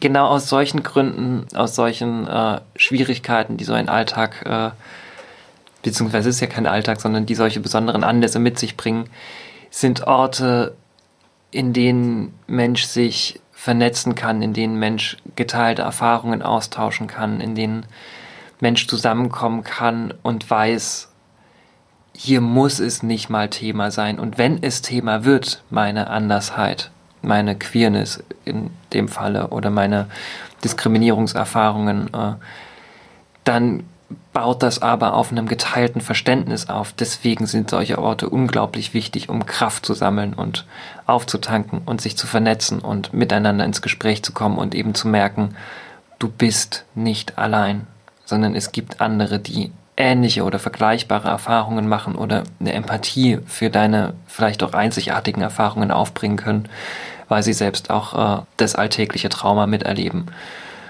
Und das ist natürlich auch eine Herausforderung, denn Orte wie das Flintchen sind nicht einfach. Und auch Orte wie das Flintchen sind Orte von einer Auseinandersetzung. Denn den sicheren Raum gibt es nicht. Es ist, der Safe Space ist eine Illusion. Es gibt safer Spaces, also sicherere Räume im Sinne von wir sind uns davon bewusst, äh, darüber bewusst, dass wir in einem Raum befinden, in dem wir versuchen, Barrieren und Ausschlüsse abzubauen, aber in dem wir wissen, wahrscheinlich werden diese Ausschlüsse und Barrieren vorhanden sein. Und wenn sie zutage treten, müssen wir uns damit auseinandersetzen. Und das macht natürlich so, so einen Raum eben auch zu einer ständigen Herausforderung. Also das Flintchen selbst beispielsweise ist ein wunderbares Beispiel. Ich habe ja eingangs gesagt, ich mag das Flintchen wahnsinnig gerne. Und gleichzeitig ist es ein Raum, der in sich auch ein großes Konfliktpotenzial äh, vereint. Also eine queere Perspektive ist natürlich auch, äh, eine queere Transperspektive ist natürlich auch eine Perspektive, die von patriarchaler Gewalt betroffen ist. Aber es ist nicht die Perspektive einer äh, Cis-Frau, die von patriarchaler Gewalt betroffen ist, sich aber wesentlich näher an dem befindet, was als gesellschaftlich sichtbar markiert ist. So, das sind beispielsweise zwei verschiedene Paar Schuhe, die in so einem Raum aufeinandertreffen und die äh, in dem Punkt eben auch ein Konfliktpotenzial mit sich bringen. Und das ist auch eine Kunst, äh, zu sagen, äh, es ist trotzdem, das Flintchen ist ja nicht als politischer Streitraum angelegt, sondern eben bewusst als ein äh, zusammenkommender, als ein äh, gesettelter, als ein safer Space. Ein Space, der natürlich immer wieder sich selbst reflektieren muss und immer wieder von Seiten derer, die ihn machen, und das ist ja in dem Fall auch keine Gruppe, die das Flintchen macht, sondern es ist ja ein Raum, der immer von allen, die sich darin befinden, mitgestaltet wird, dann natürlich auch eine Bereitschaft abverlangt, sich mit diesen Konflikten halt auch produktiv auseinanderzusetzen und da eben auch einen äh, Lerneffekt rauszuziehen. Und gleichzeitig gibt es die Räume, die bewusst keine safer Spaces sind. Also ein Plenum zur nächsten Demo, ein politischer Streitraum ist wahnsinnig notwendig, ist aber seltenst klug, wenn es ein safer Space ist. Also hier beispielsweise eine Verletztheit kundzutun und zu sagen, ich möchte, dass sich darum jetzt gerne gekümmert wird und ich möchte, dass das jetzt gerne ausdiskutiert wird, ist wahnsinnig klug und kommt den Raum zugute. In der Planung einer Veranstaltung, einer Kundgebung, einer Demonstration kann ich eine Verletztheit kundtun und sagen, ich möchte, dass das jetzt hier ausdiskutiert wird. Das kann der Veranstaltung auch zugutekommen. Im E-Fall hat das aber zur Folge, dass ich sage, ich muss mich da rausziehen und die Veranstaltung hat am Ende nichts von meiner Mitwirkung, weil ich mich rausgezogen habe aufgrund einer Verletztheit. Und ich muss mir beispielsweise im politischen Kampfraum darüber Gedanken machen, dass ich verletzt werden kann. Was nicht geil ist. Aber ich muss mir eben auch darüber bewusst werden, dass ich in solchen Situationen auch mit einer Resilienz Kampfbereitschaft zeigen muss und nicht sage, ich diskutiere das jetzt mit euch aus, sondern ich behaupte mich. Und das ist natürlich auch nochmal ein Unterschied zu einem Ausdiskutieren in einem safer Space, in einem, ich sag jetzt mal, chilligeren Setting versus einem politischen Kampfraum, in dem es den Streit manchmal eben auch braucht und nicht das Ausdiskutieren, sondern tatsächlich den Streit und den Clash braucht. Und da haben wir den großartigen Vorteil, dass es mir in, zumindest im feministischen äh, Geschehen in Hildesheim noch nicht untergekommen ist, dass es dazu unmöglichen Verbindungen gekommen ist. Es gibt da natürlich ganz andere äh, Anekdoten aus anderen äh, Kontexten in anderen Städten, in denen dann beispielsweise feministische äh, Anlässe wie der 8. März oder der 25.11. halt wahnsinnig cis dominiert sind und dann eben äh, gesagt wird, nein, wir sind eine Frauendemo. Und wenn wir inklusiv sind, dann sind wir eine Frauensternchen-Demo. Und das meint für viele tatsächlich auch erstmal Frauensternchen all jene, die als Frauen sozialisiert wurden und misgender damit Transmännlichkeiten. Und das ist auch mal noch eine riesengroße Scheiße. Unabhängig davon, dass in vielen Frauensternchen Transweiblichkeiten noch nicht vorkommen oder ist es das Frauensternchen, in dem Transweiblichkeiten vorkommen, aber Transmännlichkeiten nicht? Und ich als nicht-binäre Person stehe da sowieso außen vor und dann sagen ganz viele, aber Inter ist ja sowieso auch bei uns, weil Inter zu wahnsinnig großen Teilen ja feminisiert wird in den Trigger Warning Genitalverstümmelungen, in den nicht konsensualen Genitaloperationen, äh, wo dann so eine cis-feministische Perspektive einfach super paternalisierend sich andere Perspektiven aneignet oder sie halt bewusst ausschließt äh, ohne eine differenzierte Debatte zu führen. Und da braucht es meines Erachtens nach eben auch Kampfräume und Streiträume. Aber das ist eben, wie gesagt, was anderes als ein äh, safer Space wie das Flintchen. So, das Flintchen äh, ist eine Situation, in der wir uns nicht unbedingt behauptend stressen müssen, sondern in dem es vielleicht auch gut ist, mal runterzukommen und aufeinander zuzugehen. Und das ist nicht einfach. Das ist insofern nicht einfach, weil häufig queere Perspektiven in einem Kontext, wo ich sage Flint, das heißt Personen, die von patriarchaler Gewalt betroffen sind und nicht in einem queeren Kontext, natürlich zahlenmäßig in der Unterlegenheit sind. Nicht zwingend, aber es ist nun mal einfach eine Sache der Wahrscheinlichkeit, äh, dass es in feministischen Kreisen relativ viele äh, cis-feministische Perspektiven gibt. Also jetzt nicht im Sinne von, also dass es relativ viele cis-weibliche Perspektiven gibt, so rum. Äh, und dass dann so einem Flintraum queere Perspektiven halbwegs in der Unterzahl sind. Und da dann eben zu schauen, wie kann das eben auch trotzdem vermieden werden, dass sich daraus ein Machtgefälle ergibt. Gleichzeitig besteht da auch Konfliktpotenzial beispielsweise aus einer cis-lesbischen Perspektive und einer queergeschlechtlich-lesbischen Perspektive, äh, weil auch da es mitunter eben auch äh, verschiedene Lebenswirklichkeiten gibt, vielleicht auch historisch bedingte Lebenswirklichkeiten, gerade mit äh, älteren äh, lesbischen äh, äh, Erfahrungsweisen weiß ich, ich habe da ein paar äh, Menschen, mit denen ich mich wahnsinnig gerne streite, in bewusst gewählten Streiträumen, aber diese Person äh, hätte ich beispielsweise relativ ungern im Flintchen, auch wenn ich sie wahnsinnig gerne mag, aber ich treffe mich mit ihr, um mich zu streiten. Genauso muss ich eben darüber nachdenken, äh, nur weil wir uns in einem Flintrahmen treffen, gibt es natürlich auch noch andere Erfahrungen, die nicht patriarchale Gewalt sind, die beispielsweise Ableismus sind. Ist der Raum barrierefrei? Haben wir hier im Brötchen zum Glück relativ viel Glück. Ähm, aber beispielsweise, wenn ich das gerade erzähle, äh, denke ich gerade darüber nach oder ertappe ich mich selbst. Ich habe mir noch nicht Gedanken darüber gemacht, ob es hier ein Rolli oder ein berollbares Klo gibt. Gibt es? Gibt es. Cool.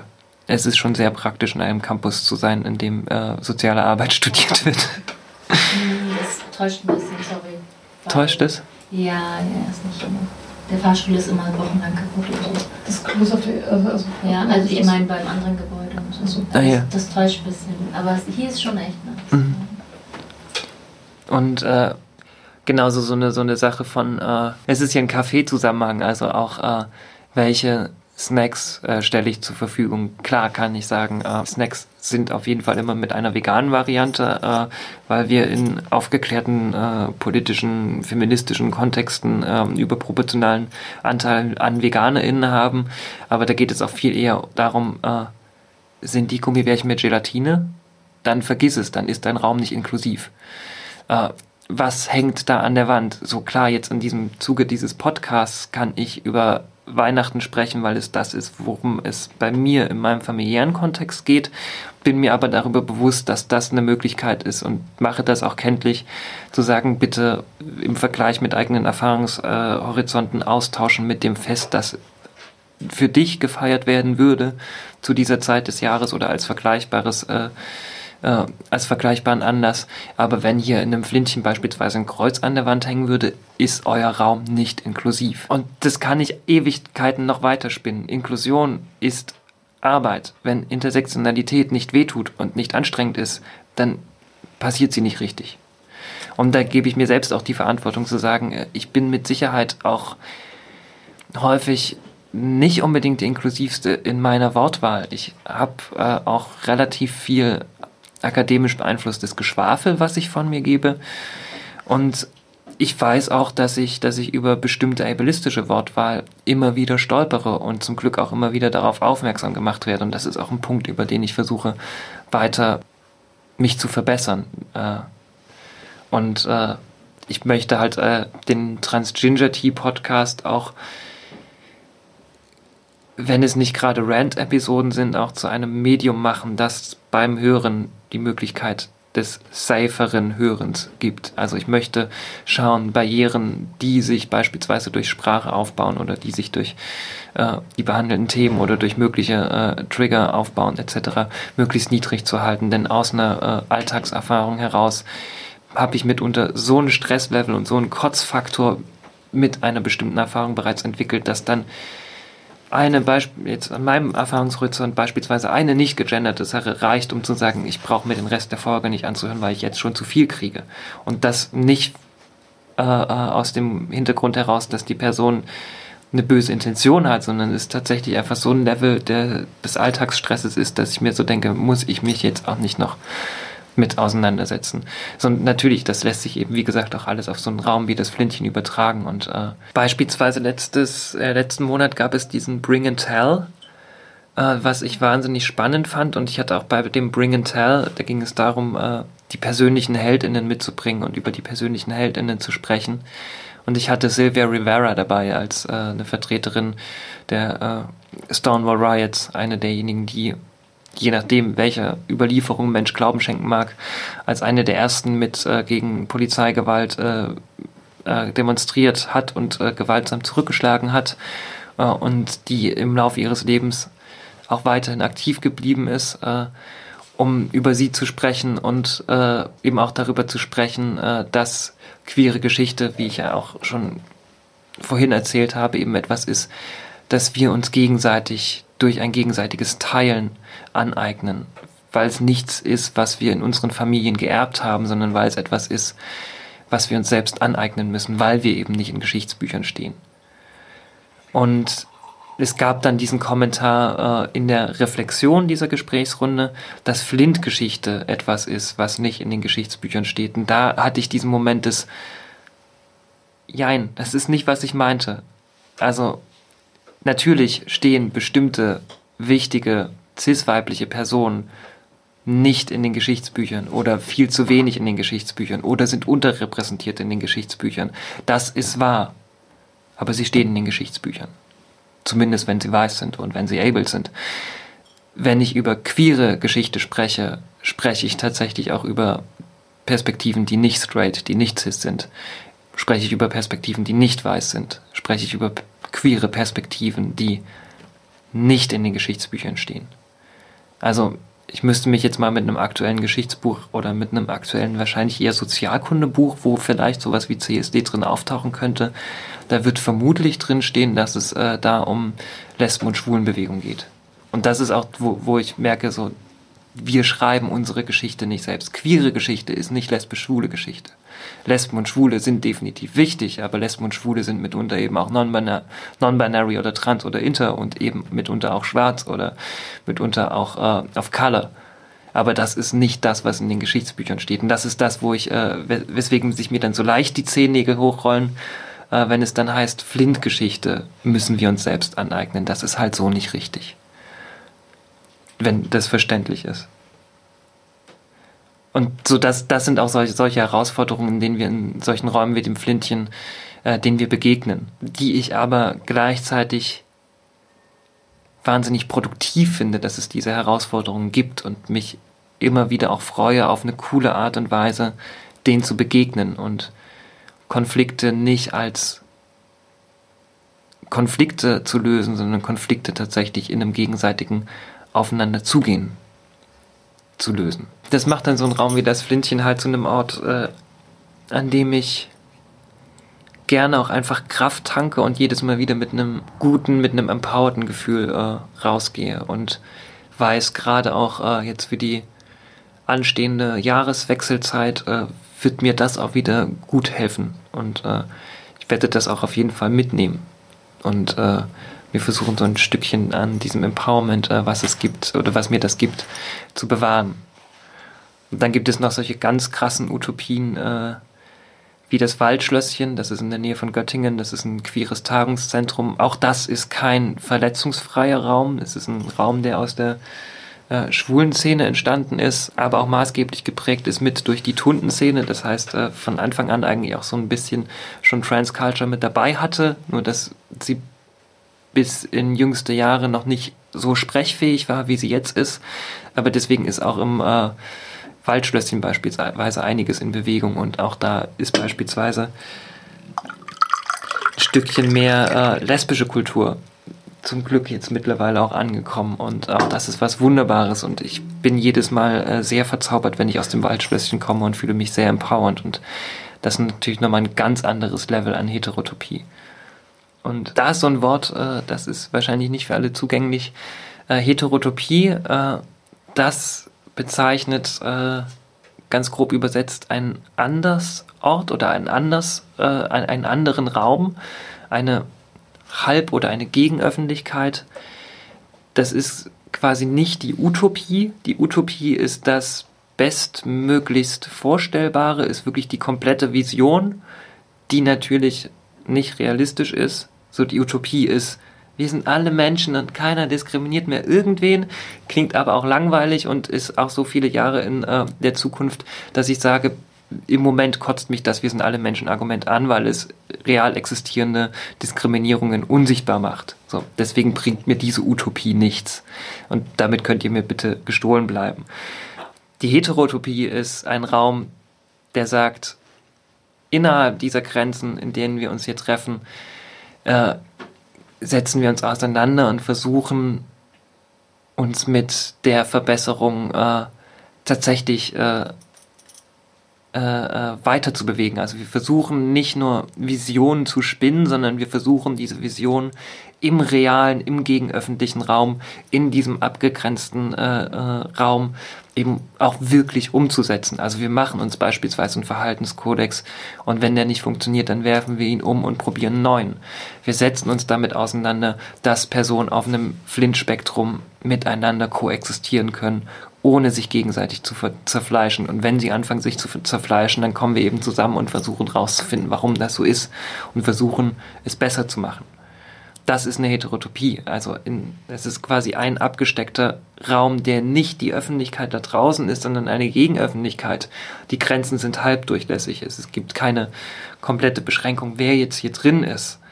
Aber halbdurchlässig im Sinne von, es funktioniert schon relativ ritualisiert, dass sich äh, organisch beispielsweise über Bekanntschaften, über Freundinnenschaften sich weiterträgt, dass es das Flintchen gibt und dann wächst er irgendwann mal organisch, aber es kommen jetzt nicht Personen einfach von der Straße hier rein, sondern es gibt dann auch so die, die Informationskanäle, über die sowas wächst, um halt auch zu sagen, der Rahmen, in dem das hier passiert und der Rahmen, in dem das wächst und in dem sich auseinandergesetzt werden kann, ist auch ein sicherer, als wenn das ein einfach zugänglicher, gänglicher, offener Raum wäre. Und es geht eben nicht nur um das Spinnen, sondern es geht um das reale Umsetzen von Ideen. Und das zeichnet eine Heterotopie aus. Eine Heterotopie ist eine Auseinandersetzungsfläche, ist, eine, ist ein Raum, in dem nicht nur gedacht, sondern eben auch gemacht wird. Boah, das reimt sich. So, und jetzt würde ich tatsächlich, sind wir bei einer Stunde 13 reiner Aufnahmezeit. Ich glaube, ich bin so langsam auch mit meinem Latein am Ende. Jetzt würde ich tatsächlich auch einfach mal die Runde öffnen und äh, einladen, fröhlich mitzudiskutieren. Das Mikrofon liegt hier vorne für diejenigen, die noch nicht äh, das mitbekommen haben. Ich würde darum bitten, wenn es äh, Wortmeldungen oder Fragen oder Beiträge gibt, das Mikrofon zu nutzen, dann ist ich muss rülpsen. Dann ist dann ist die Frage äh, im, äh, auch in der Aufnahme mit drin.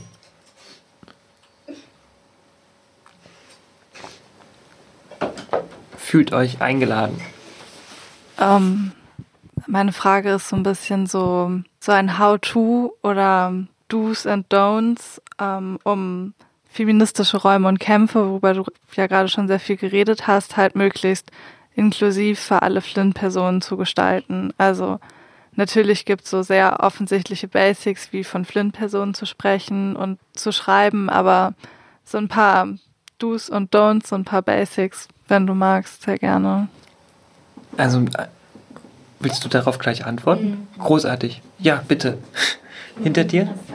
Ähm, also ich glaube, wenn, ähm, wenn du, wenn du dann fragst, kannst du nicht nur zum Beispiel jemanden, also du kannst nicht nur eine Person fragen, also du kannst nicht nur Mine fragen, sondern du musst auch gucken, dass du so ein bisschen intersektional schaust, weil ich weiß, wir rufen das alle immer auf Demos und das ist so easy peasy über den Lippen zu sagen, aber ähm, es ist auch wichtig, dass du nicht weiße Personen fragst, dass du Schwarze fragst, dass du POCs fragst, weil ähm, die da sehr, sehr viel, sag ich mal, so ähm, das, was wir jetzt als Kämpfe sehen, geprägt haben einfach.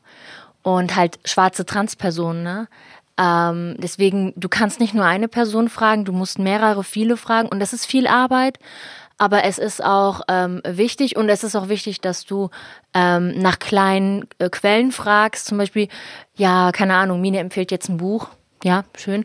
Dann musst du das Buch lesen und Mine macht dir jetzt keinen ähm, äh, kurzen Ausschnitt aus ähm, im Buch war das und das voll wichtig oder ich gebe dir keine mh, How to not be racist Tipps, weil ich einfach sage, okay, cool, dass du das machst, aber bitte geh und lies das und das und das und das und dann können wir nochmal reden. Also quasi ähm, die Tipps von mir und Mine kombiniert, äh, versuchen umzusetzen, äh, Info zu sammeln, viel, viel Recherche machen und dann nochmal in versuchen, auf einer Augenhöhe zu reden. Was halt auch schwer ist, weil ich habe nicht die Erfahrung, die Mine hat und Mine hat auch nicht meine Erfahrung, aber so wir kombiniert sind halt so die krassen, so ähm, keine Ahnung, Infoquellen, die es gibt, so. Aber dann halt nicht auch die, die Energie von diesen Personen ausschöpfen, weil das ist ein Kraftaufwand, dass ähm, quasi Mine hier sitzt und diesen Podcast macht. Und das ist auch ein Kraftaufwand, wenn wir halt gefragt werden, würde ich sagen. Ich werde dafür bezahlt. Ja, sehr gut.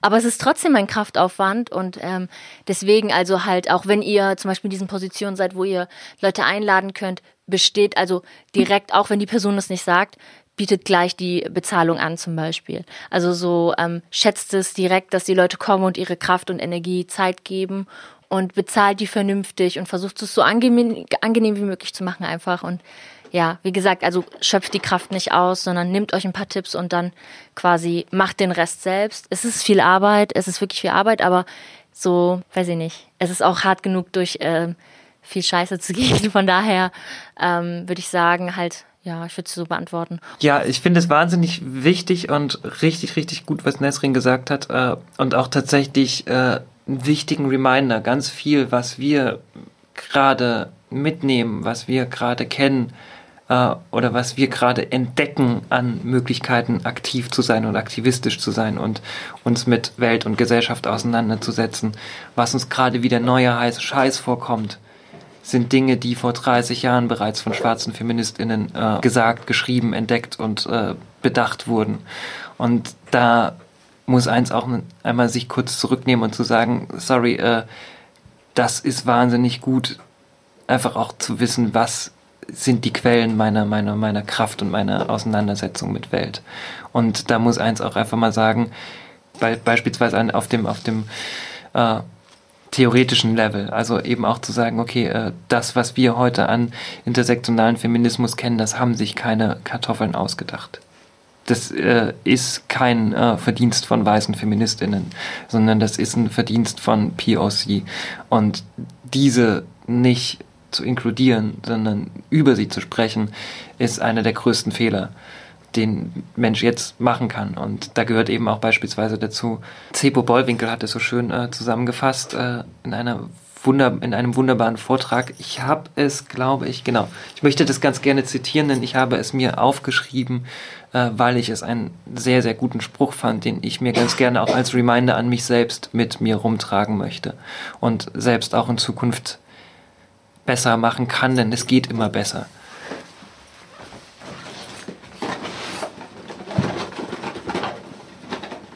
So sehen übrigens Hormone aus. Estradiol. Ein Medikament, das auch in den Wechseljahren verschrieben wird. Kleine Aufklärung nebenbei. Aber wo ist mein Notizbuch? Da.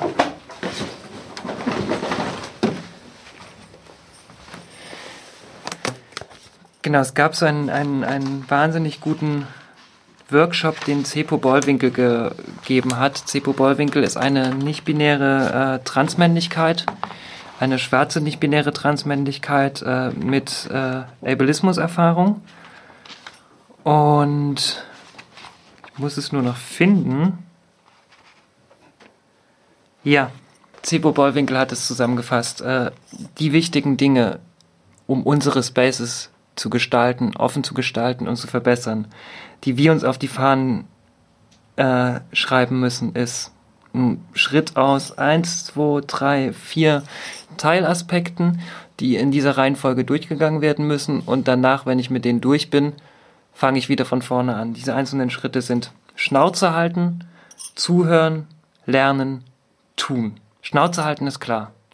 Raus aus der eigenen Opferposition, Fresse halten, zuhören.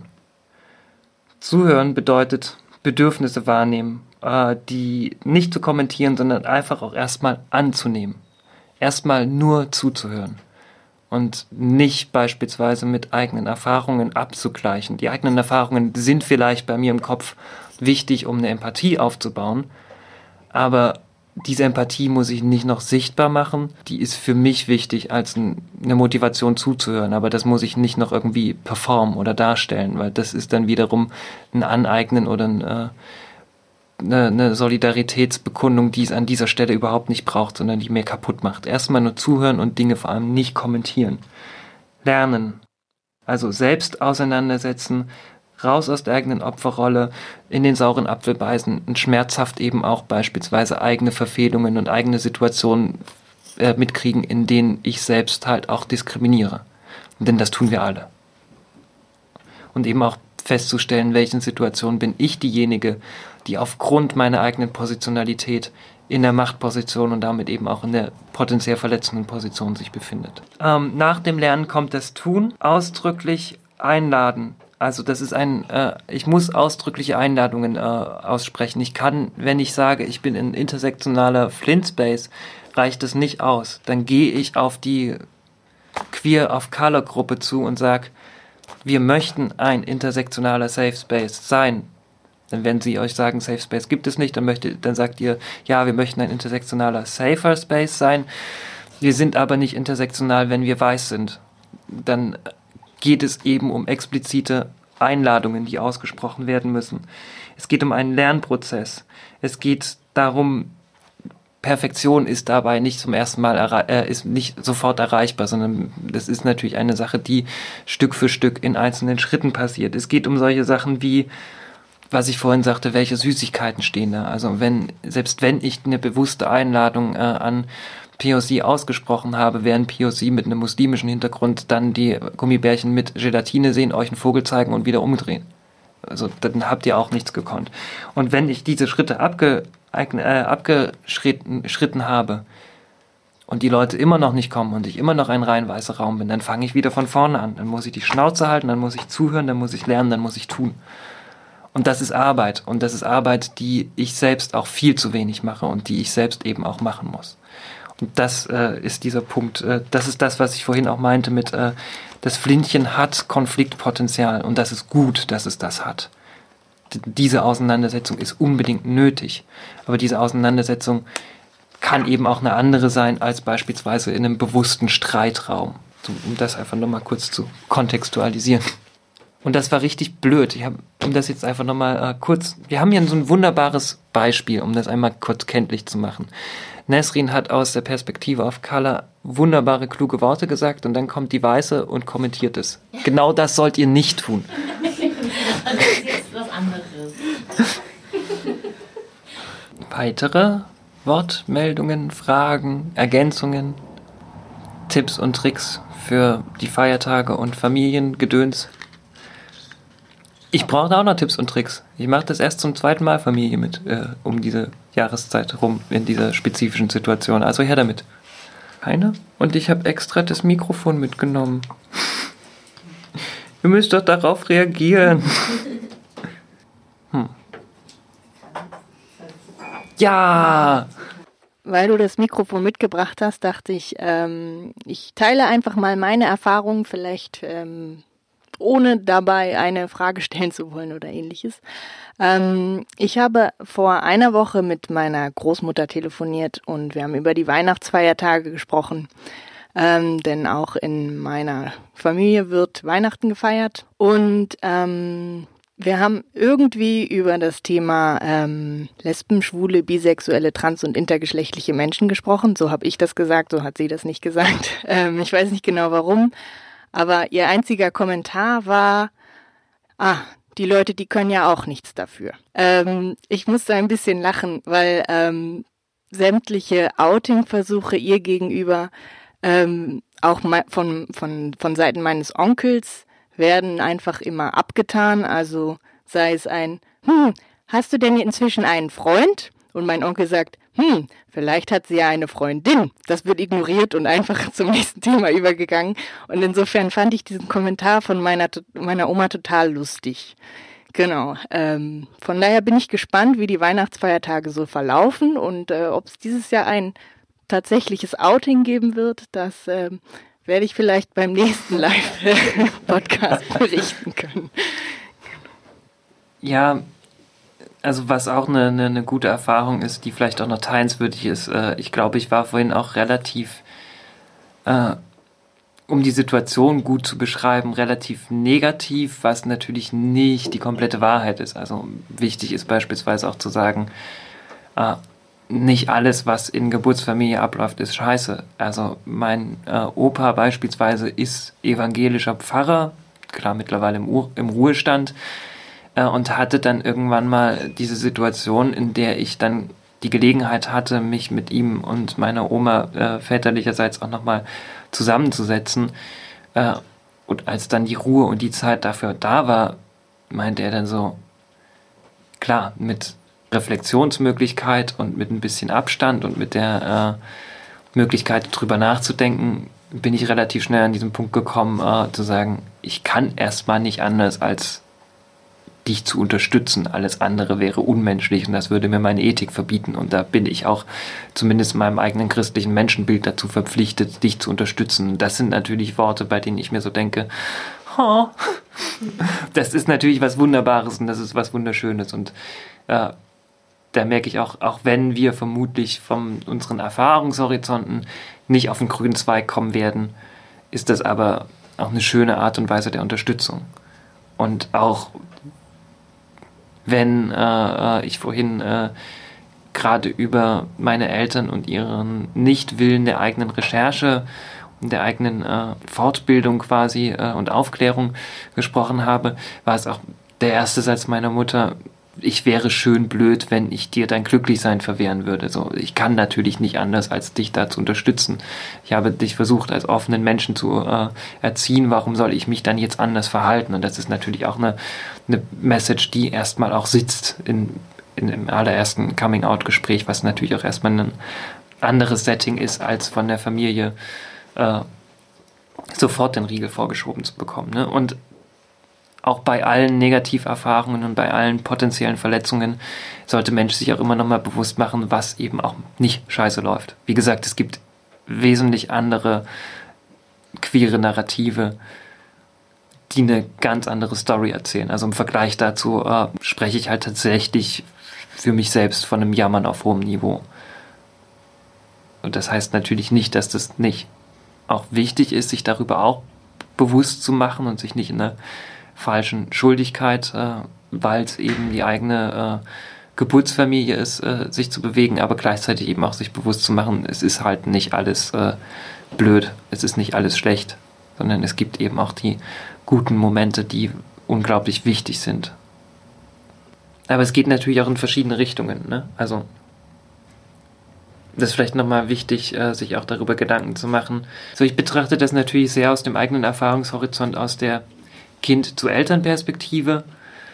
Das funktioniert natürlich auch andersrum. Also aus der Geschwister zu Geschwisterperspektive, aber das funktioniert, funktioniert natürlich auch aus der Eltern zu Kind Perspektive. Also nur weil ich mit einem Wesen verwandt bin, familiär verwandt bin, heißt es nicht, dass ich diesem Wesen in 100% der Fälle etwas schuldig bin, sondern mein eigenes Wohlbefinden, die das Leben können meiner eigenen Existenz, ist ein wichtiger Bestandteil, um auch meinen äh, Verwandten gegenüber ehrlich als die Person zur Verfügung zu stehen, um zu sagen, meine, also wenn du Interesse an einem funktionier an einer funktionierenden Beziehung hast, dann musst du mich auch als die Person nehmen, die ich bin.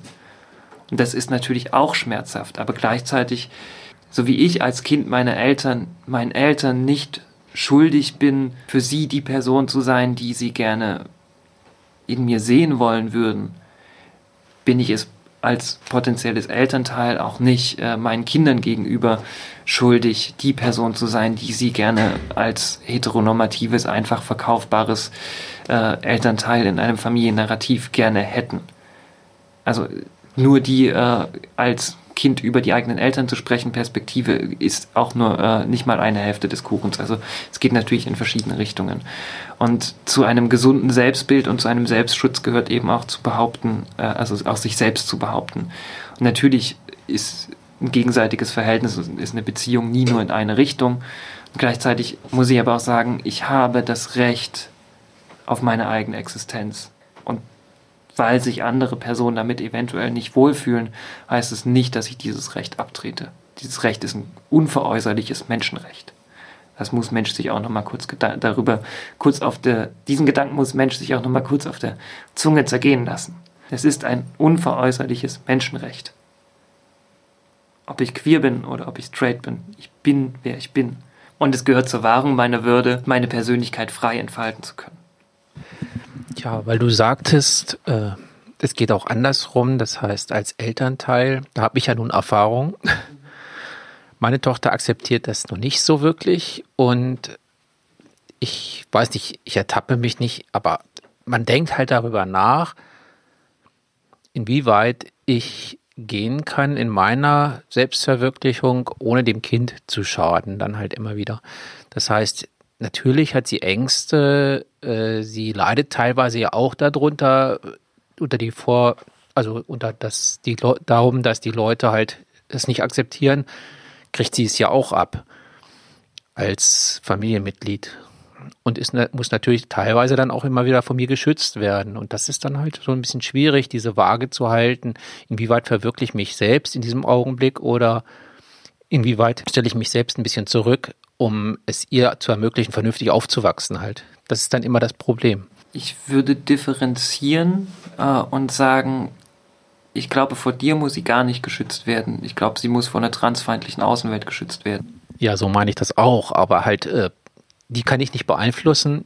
Deswegen kann ich nur mein Verhalten beeinflussen halt. Mhm.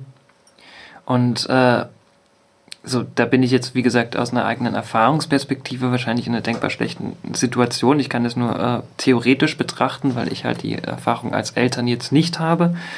Ähm, ich finde es aber wichtig, sich, äh, wie gesagt, auch äh, in diese Richtung zumindest erstmal darüber bewusst zu werden, dass ich natürlich auch ein Recht darauf habe und ich jetzt keine Pflicht habe, einem Narrativ zu entsprechen, um von einer anderen Person akzeptiert zu werden. Und gleichzeitig ist es natürlich auch schwierig, deine äh, Tochter, deine Tochter ist natürlich auch auf dich angewiesen als, als Elternteil. Das heißt, sie ist natürlich auch in einem Abhängigkeitsverhältnis von dir. So, das vereinfacht die Sache jetzt nicht. ähm, wichtig ist, äh, sich darüber bewusst zu machen, dass äh, als enge Person, als nahestehende Person, wir natürlich immer von den Diskriminierungen, die die uns nahestehenden Personen betreffen, auf eine Art und Weise selbst natürlich auch mit betroffen sind. Also die Transfeindlichkeit, die sich gegen dich richtet, kriegt deine Tochter aus erster Hand mit und projiziert das natürlich auch und projiziert es wahrscheinlich auch auf eine Art und Weise, dass sie diese Denke auch internalisiert und so unschön das klingt, eben auch sich selbst annimmt und gegen dich dann weiter äh, kanalisiert. Und das ist natürlich auch nichts Schönes. Ich habe da, um ganz offen zu sein, auch keine Lösung. Ich kann dir nur trotzdem auch mit sagen, nimm dich selbst trotzdem wichtig.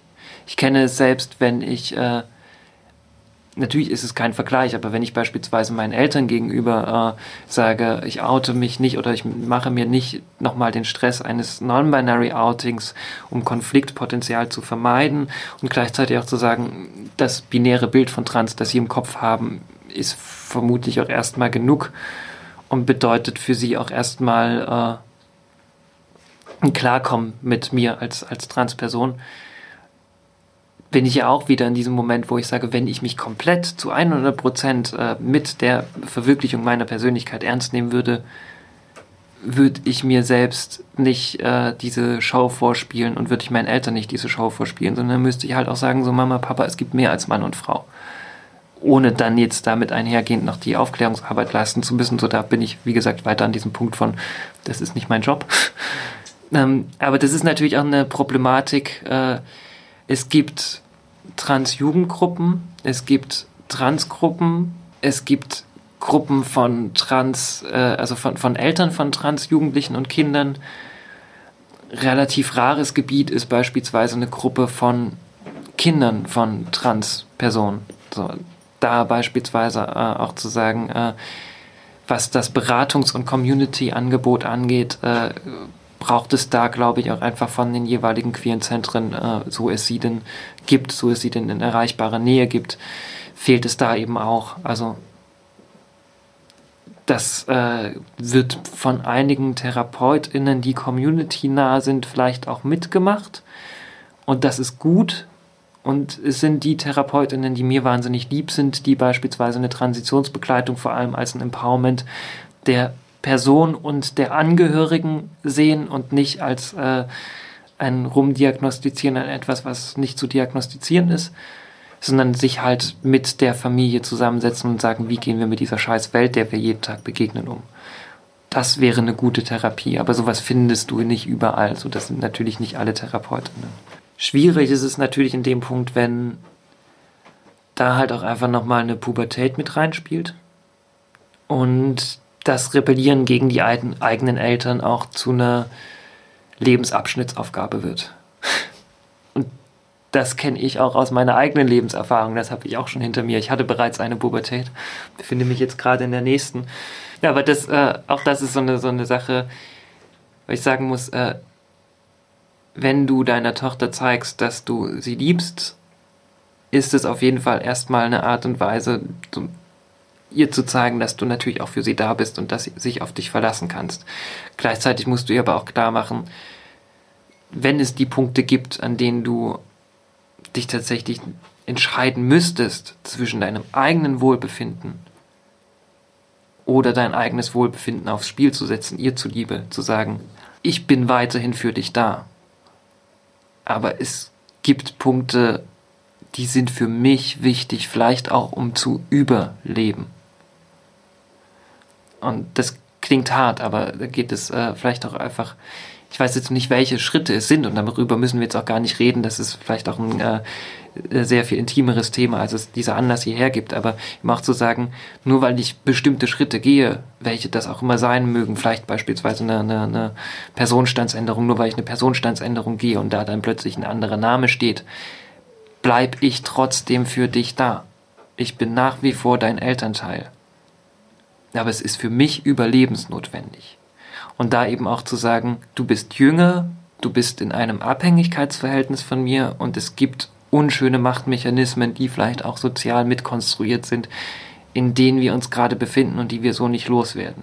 Gleichzeitig müssen wir, ich als dein Elternteil natürlich dein Ally sein und du aber auch als mein Kind ein Stück weit die Ally-Verantwortung mit einem wachsenden Alter und mit einem erwachsenen Verantwortungsbewusstsein auch mit übernehmen können. Denn in einem Kontext von Transdiskriminierung trifft es vielleicht deine Tochter auch direkt, aber du bist das schwächere Glied, denn du bist diejenige, auf die es abzielt, die Antitransdiskriminierung. Das muss Mensch auch, das ist natürlich einfach aus einer theoretischen Ebene von außen zu betrachten und das ist natürlich im real gelebten Alltag nochmal ein ganz anderes Spiel. Da kann ich jetzt so viel klug hin und her reden, äh, wie ich möchte. Vielleicht ist es auch nicht hilfreich, aber das sind einfach so die Punkte, die mir an dem, bei dem Thema durch den Kopf gehen. Aber danke fürs Teilen. Gibt es noch was? Sonst würde ich jetzt ins Outro übergehen.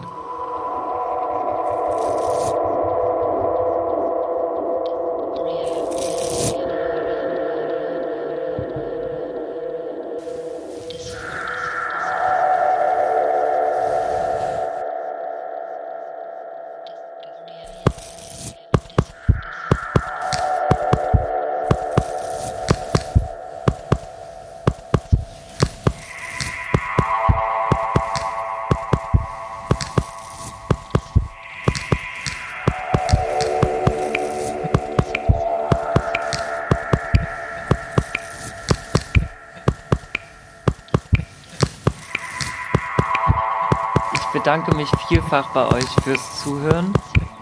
Und ich bedanke mich bei allen HörerInnen, die dieses Jahr 2019 äh, mit dem Podcast verbracht haben. Es hat mir wahnsinnig viel Spaß gemacht. Ich habe noch keine Ahnung, wie es 2020 weitergeht, weiß aber jetzt schon, dass es wahrscheinlich ist, dass der Januar eine Pause wird. Aber weil da noch so ein Projekt ansteht, für das ich sage und schreibe noch nichts gemacht habe, das aber am 23. Januar äh, beendet sein muss. Geht es um einen kompletten Soundtrack. Der muss noch gemacht werden. ähm, der muss dann bis zum 23. Januar existieren. Aber es wird mit Sicherheit nicht die letzte Episode gewesen sein und es gibt auch schon ein paar äh, Ideen, äh, ein paar Sachen, die mir im Kopf rumschwirren, aber häufig passieren ja solche Ideen für solche Podcast-Episoden auch immer erst spontan.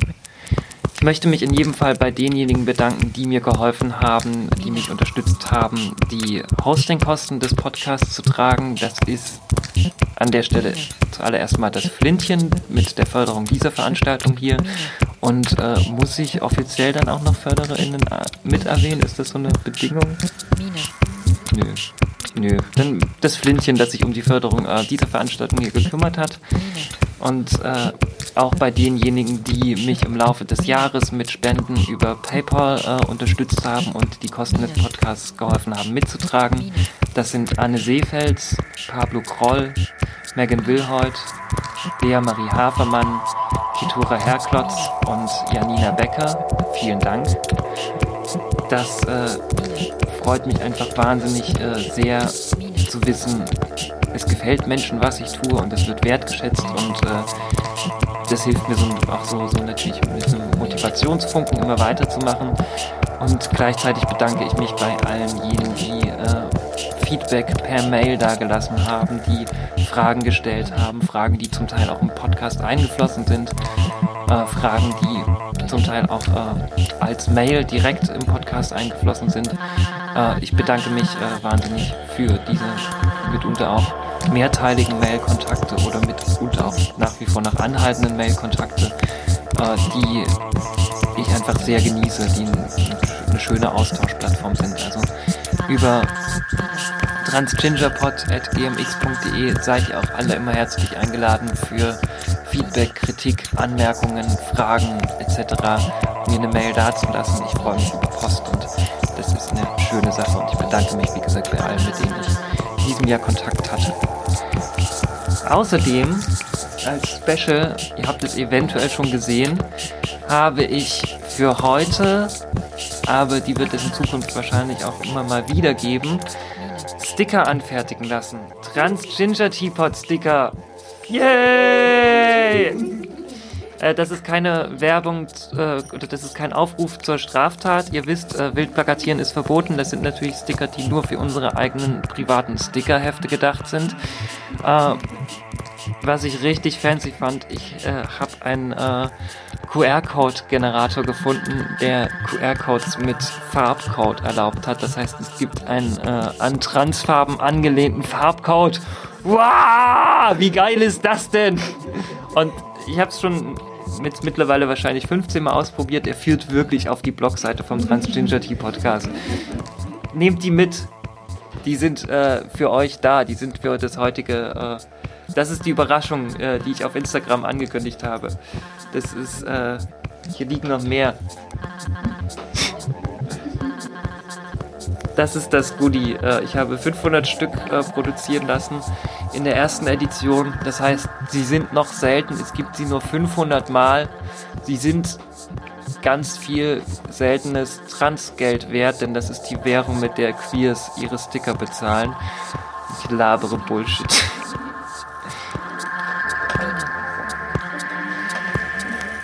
Gleichzeitig seid ihr dazu aufgerufen, äh, wenn ihr mögt, was ich höre, wie gesagt, euch für das Jahr 2020 der äh, Liste an Donators anzuschließen, indem ihr mich unterstützt auf paypal.me äh, paypal.me hm. auf paypal.me slash Mine und Claudia könnt ihr eine kleine Spende dalassen. So ein kleiner Betrag ist vollkommen ausreichend. Wie gesagt, äh, es geht erstmal vorrangig um die äh, mit äh, um die, die Ermöglichung der Kosten, die das Hosting des Podcasts äh, für ein Jahr äh, frisst und äh, alles darüber hinaus sehe ich dann beispielsweise für solche Möglichkeiten wie Fahrtkosten in andere Städte äh, zu anderen Menschen, die interessantere Dinge zu sagen haben als ich, um äh, das eben auch mit zu ermöglichen. Äh, und deswegen freue ich mich darüber äh, auch sehr gerne. Ihr könnt mir auf Instagram äh, auf www.instagram.com slash mine unterstrich und Claudia äh, folgen und euch anschauen, was wie ich aussehe und und euch äh, anschauen äh, und lesen, was ich so für Dinge zu verschiedenen politischen und queeren Themen zu sagen habe. Ihr findet mich auf Instagram auch unter @mine unterstrich und Claudia. Ich habe gehört, die aktuelle Generation gibt es halt auch einfach nicht mehr ins Browserfenster ein. Ich werde trotzdem wahrscheinlich immer den Instagram-Link ansagen.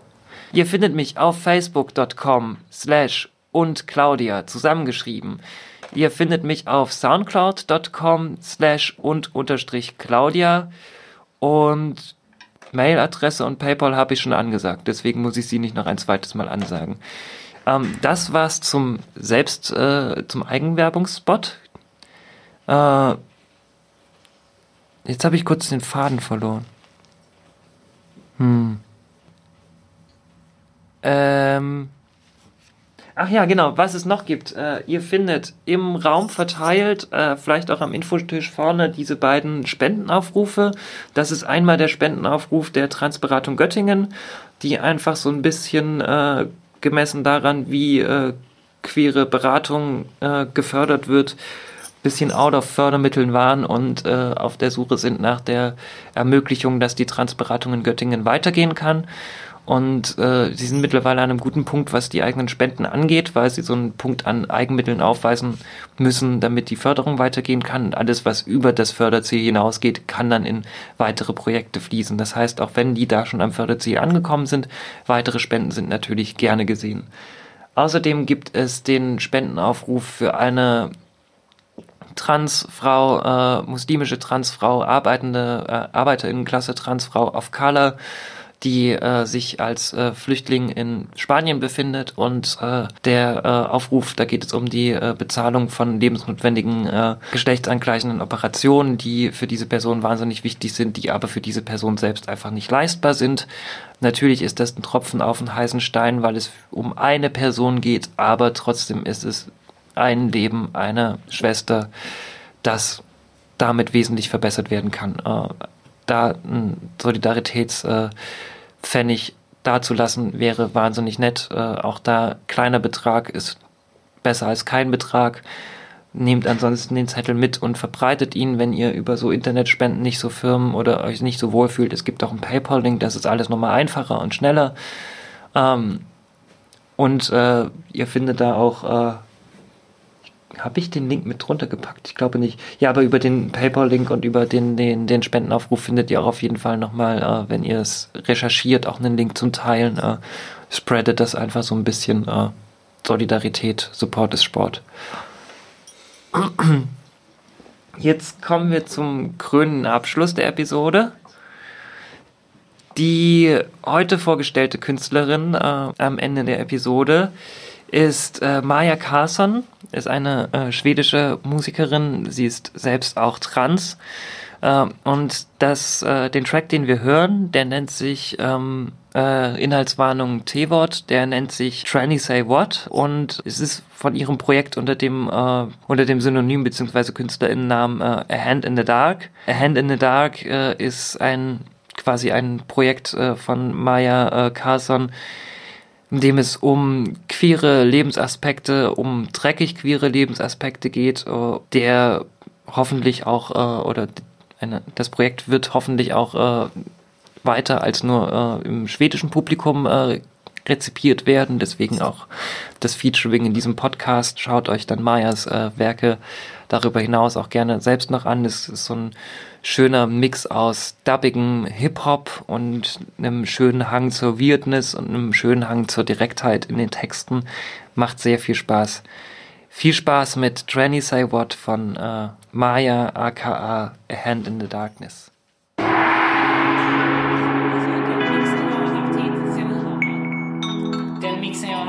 Wir hören uns im nächsten Jahr wieder. Bis dahin. Bleibt sicher. They spit in your face, then turn the other cheek, invite me to your place. One hand strokes, one hand strikes. I guess you learned to like. Tranny walking down the streets and cars slow down. Arm out the window, my hometown. Trying to repress that the face is a meltdown. Here, 50 bucks, come on, I like your style. Everybody's got opinion, everybody great. Tranny is incomplete, you fade to the scale. Everybody's got opinion, everybody great. Tranny is incomplete, you fade to the scale. So baby, stay sharp, sharpen your knife. 150 push-ups, lip sync for your life. Maybe I made it, but what about the ones that fell? Maybe I made it. But what about, but what what about? Tranny say. But what about the rules? Tranny say. Ones who? Johnny say what? Oh Saint Mary, oh Mary Saint. This one is for the sisters living in stench. For the ladies on the sidewalk when the hill is damp. For the ladies in the ring that always got my back. Because the war is on the streets. Tranny is broke. Never set my foot inside the motherfucking bank.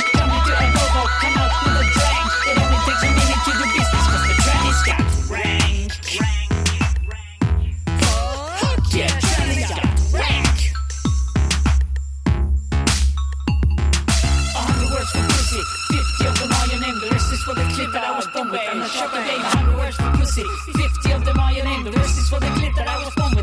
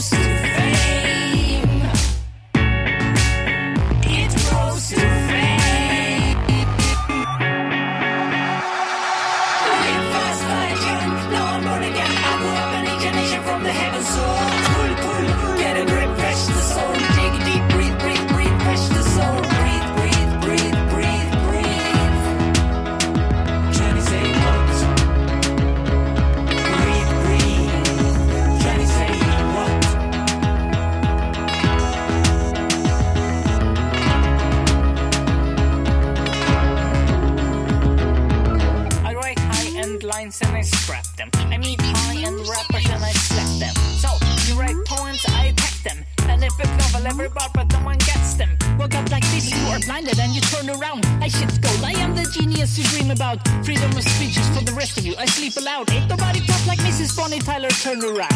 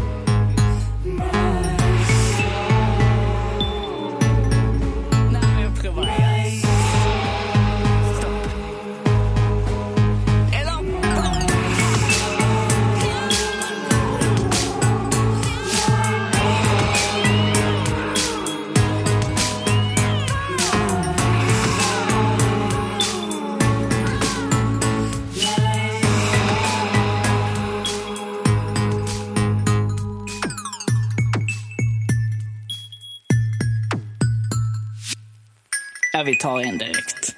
Ta en ny direkt.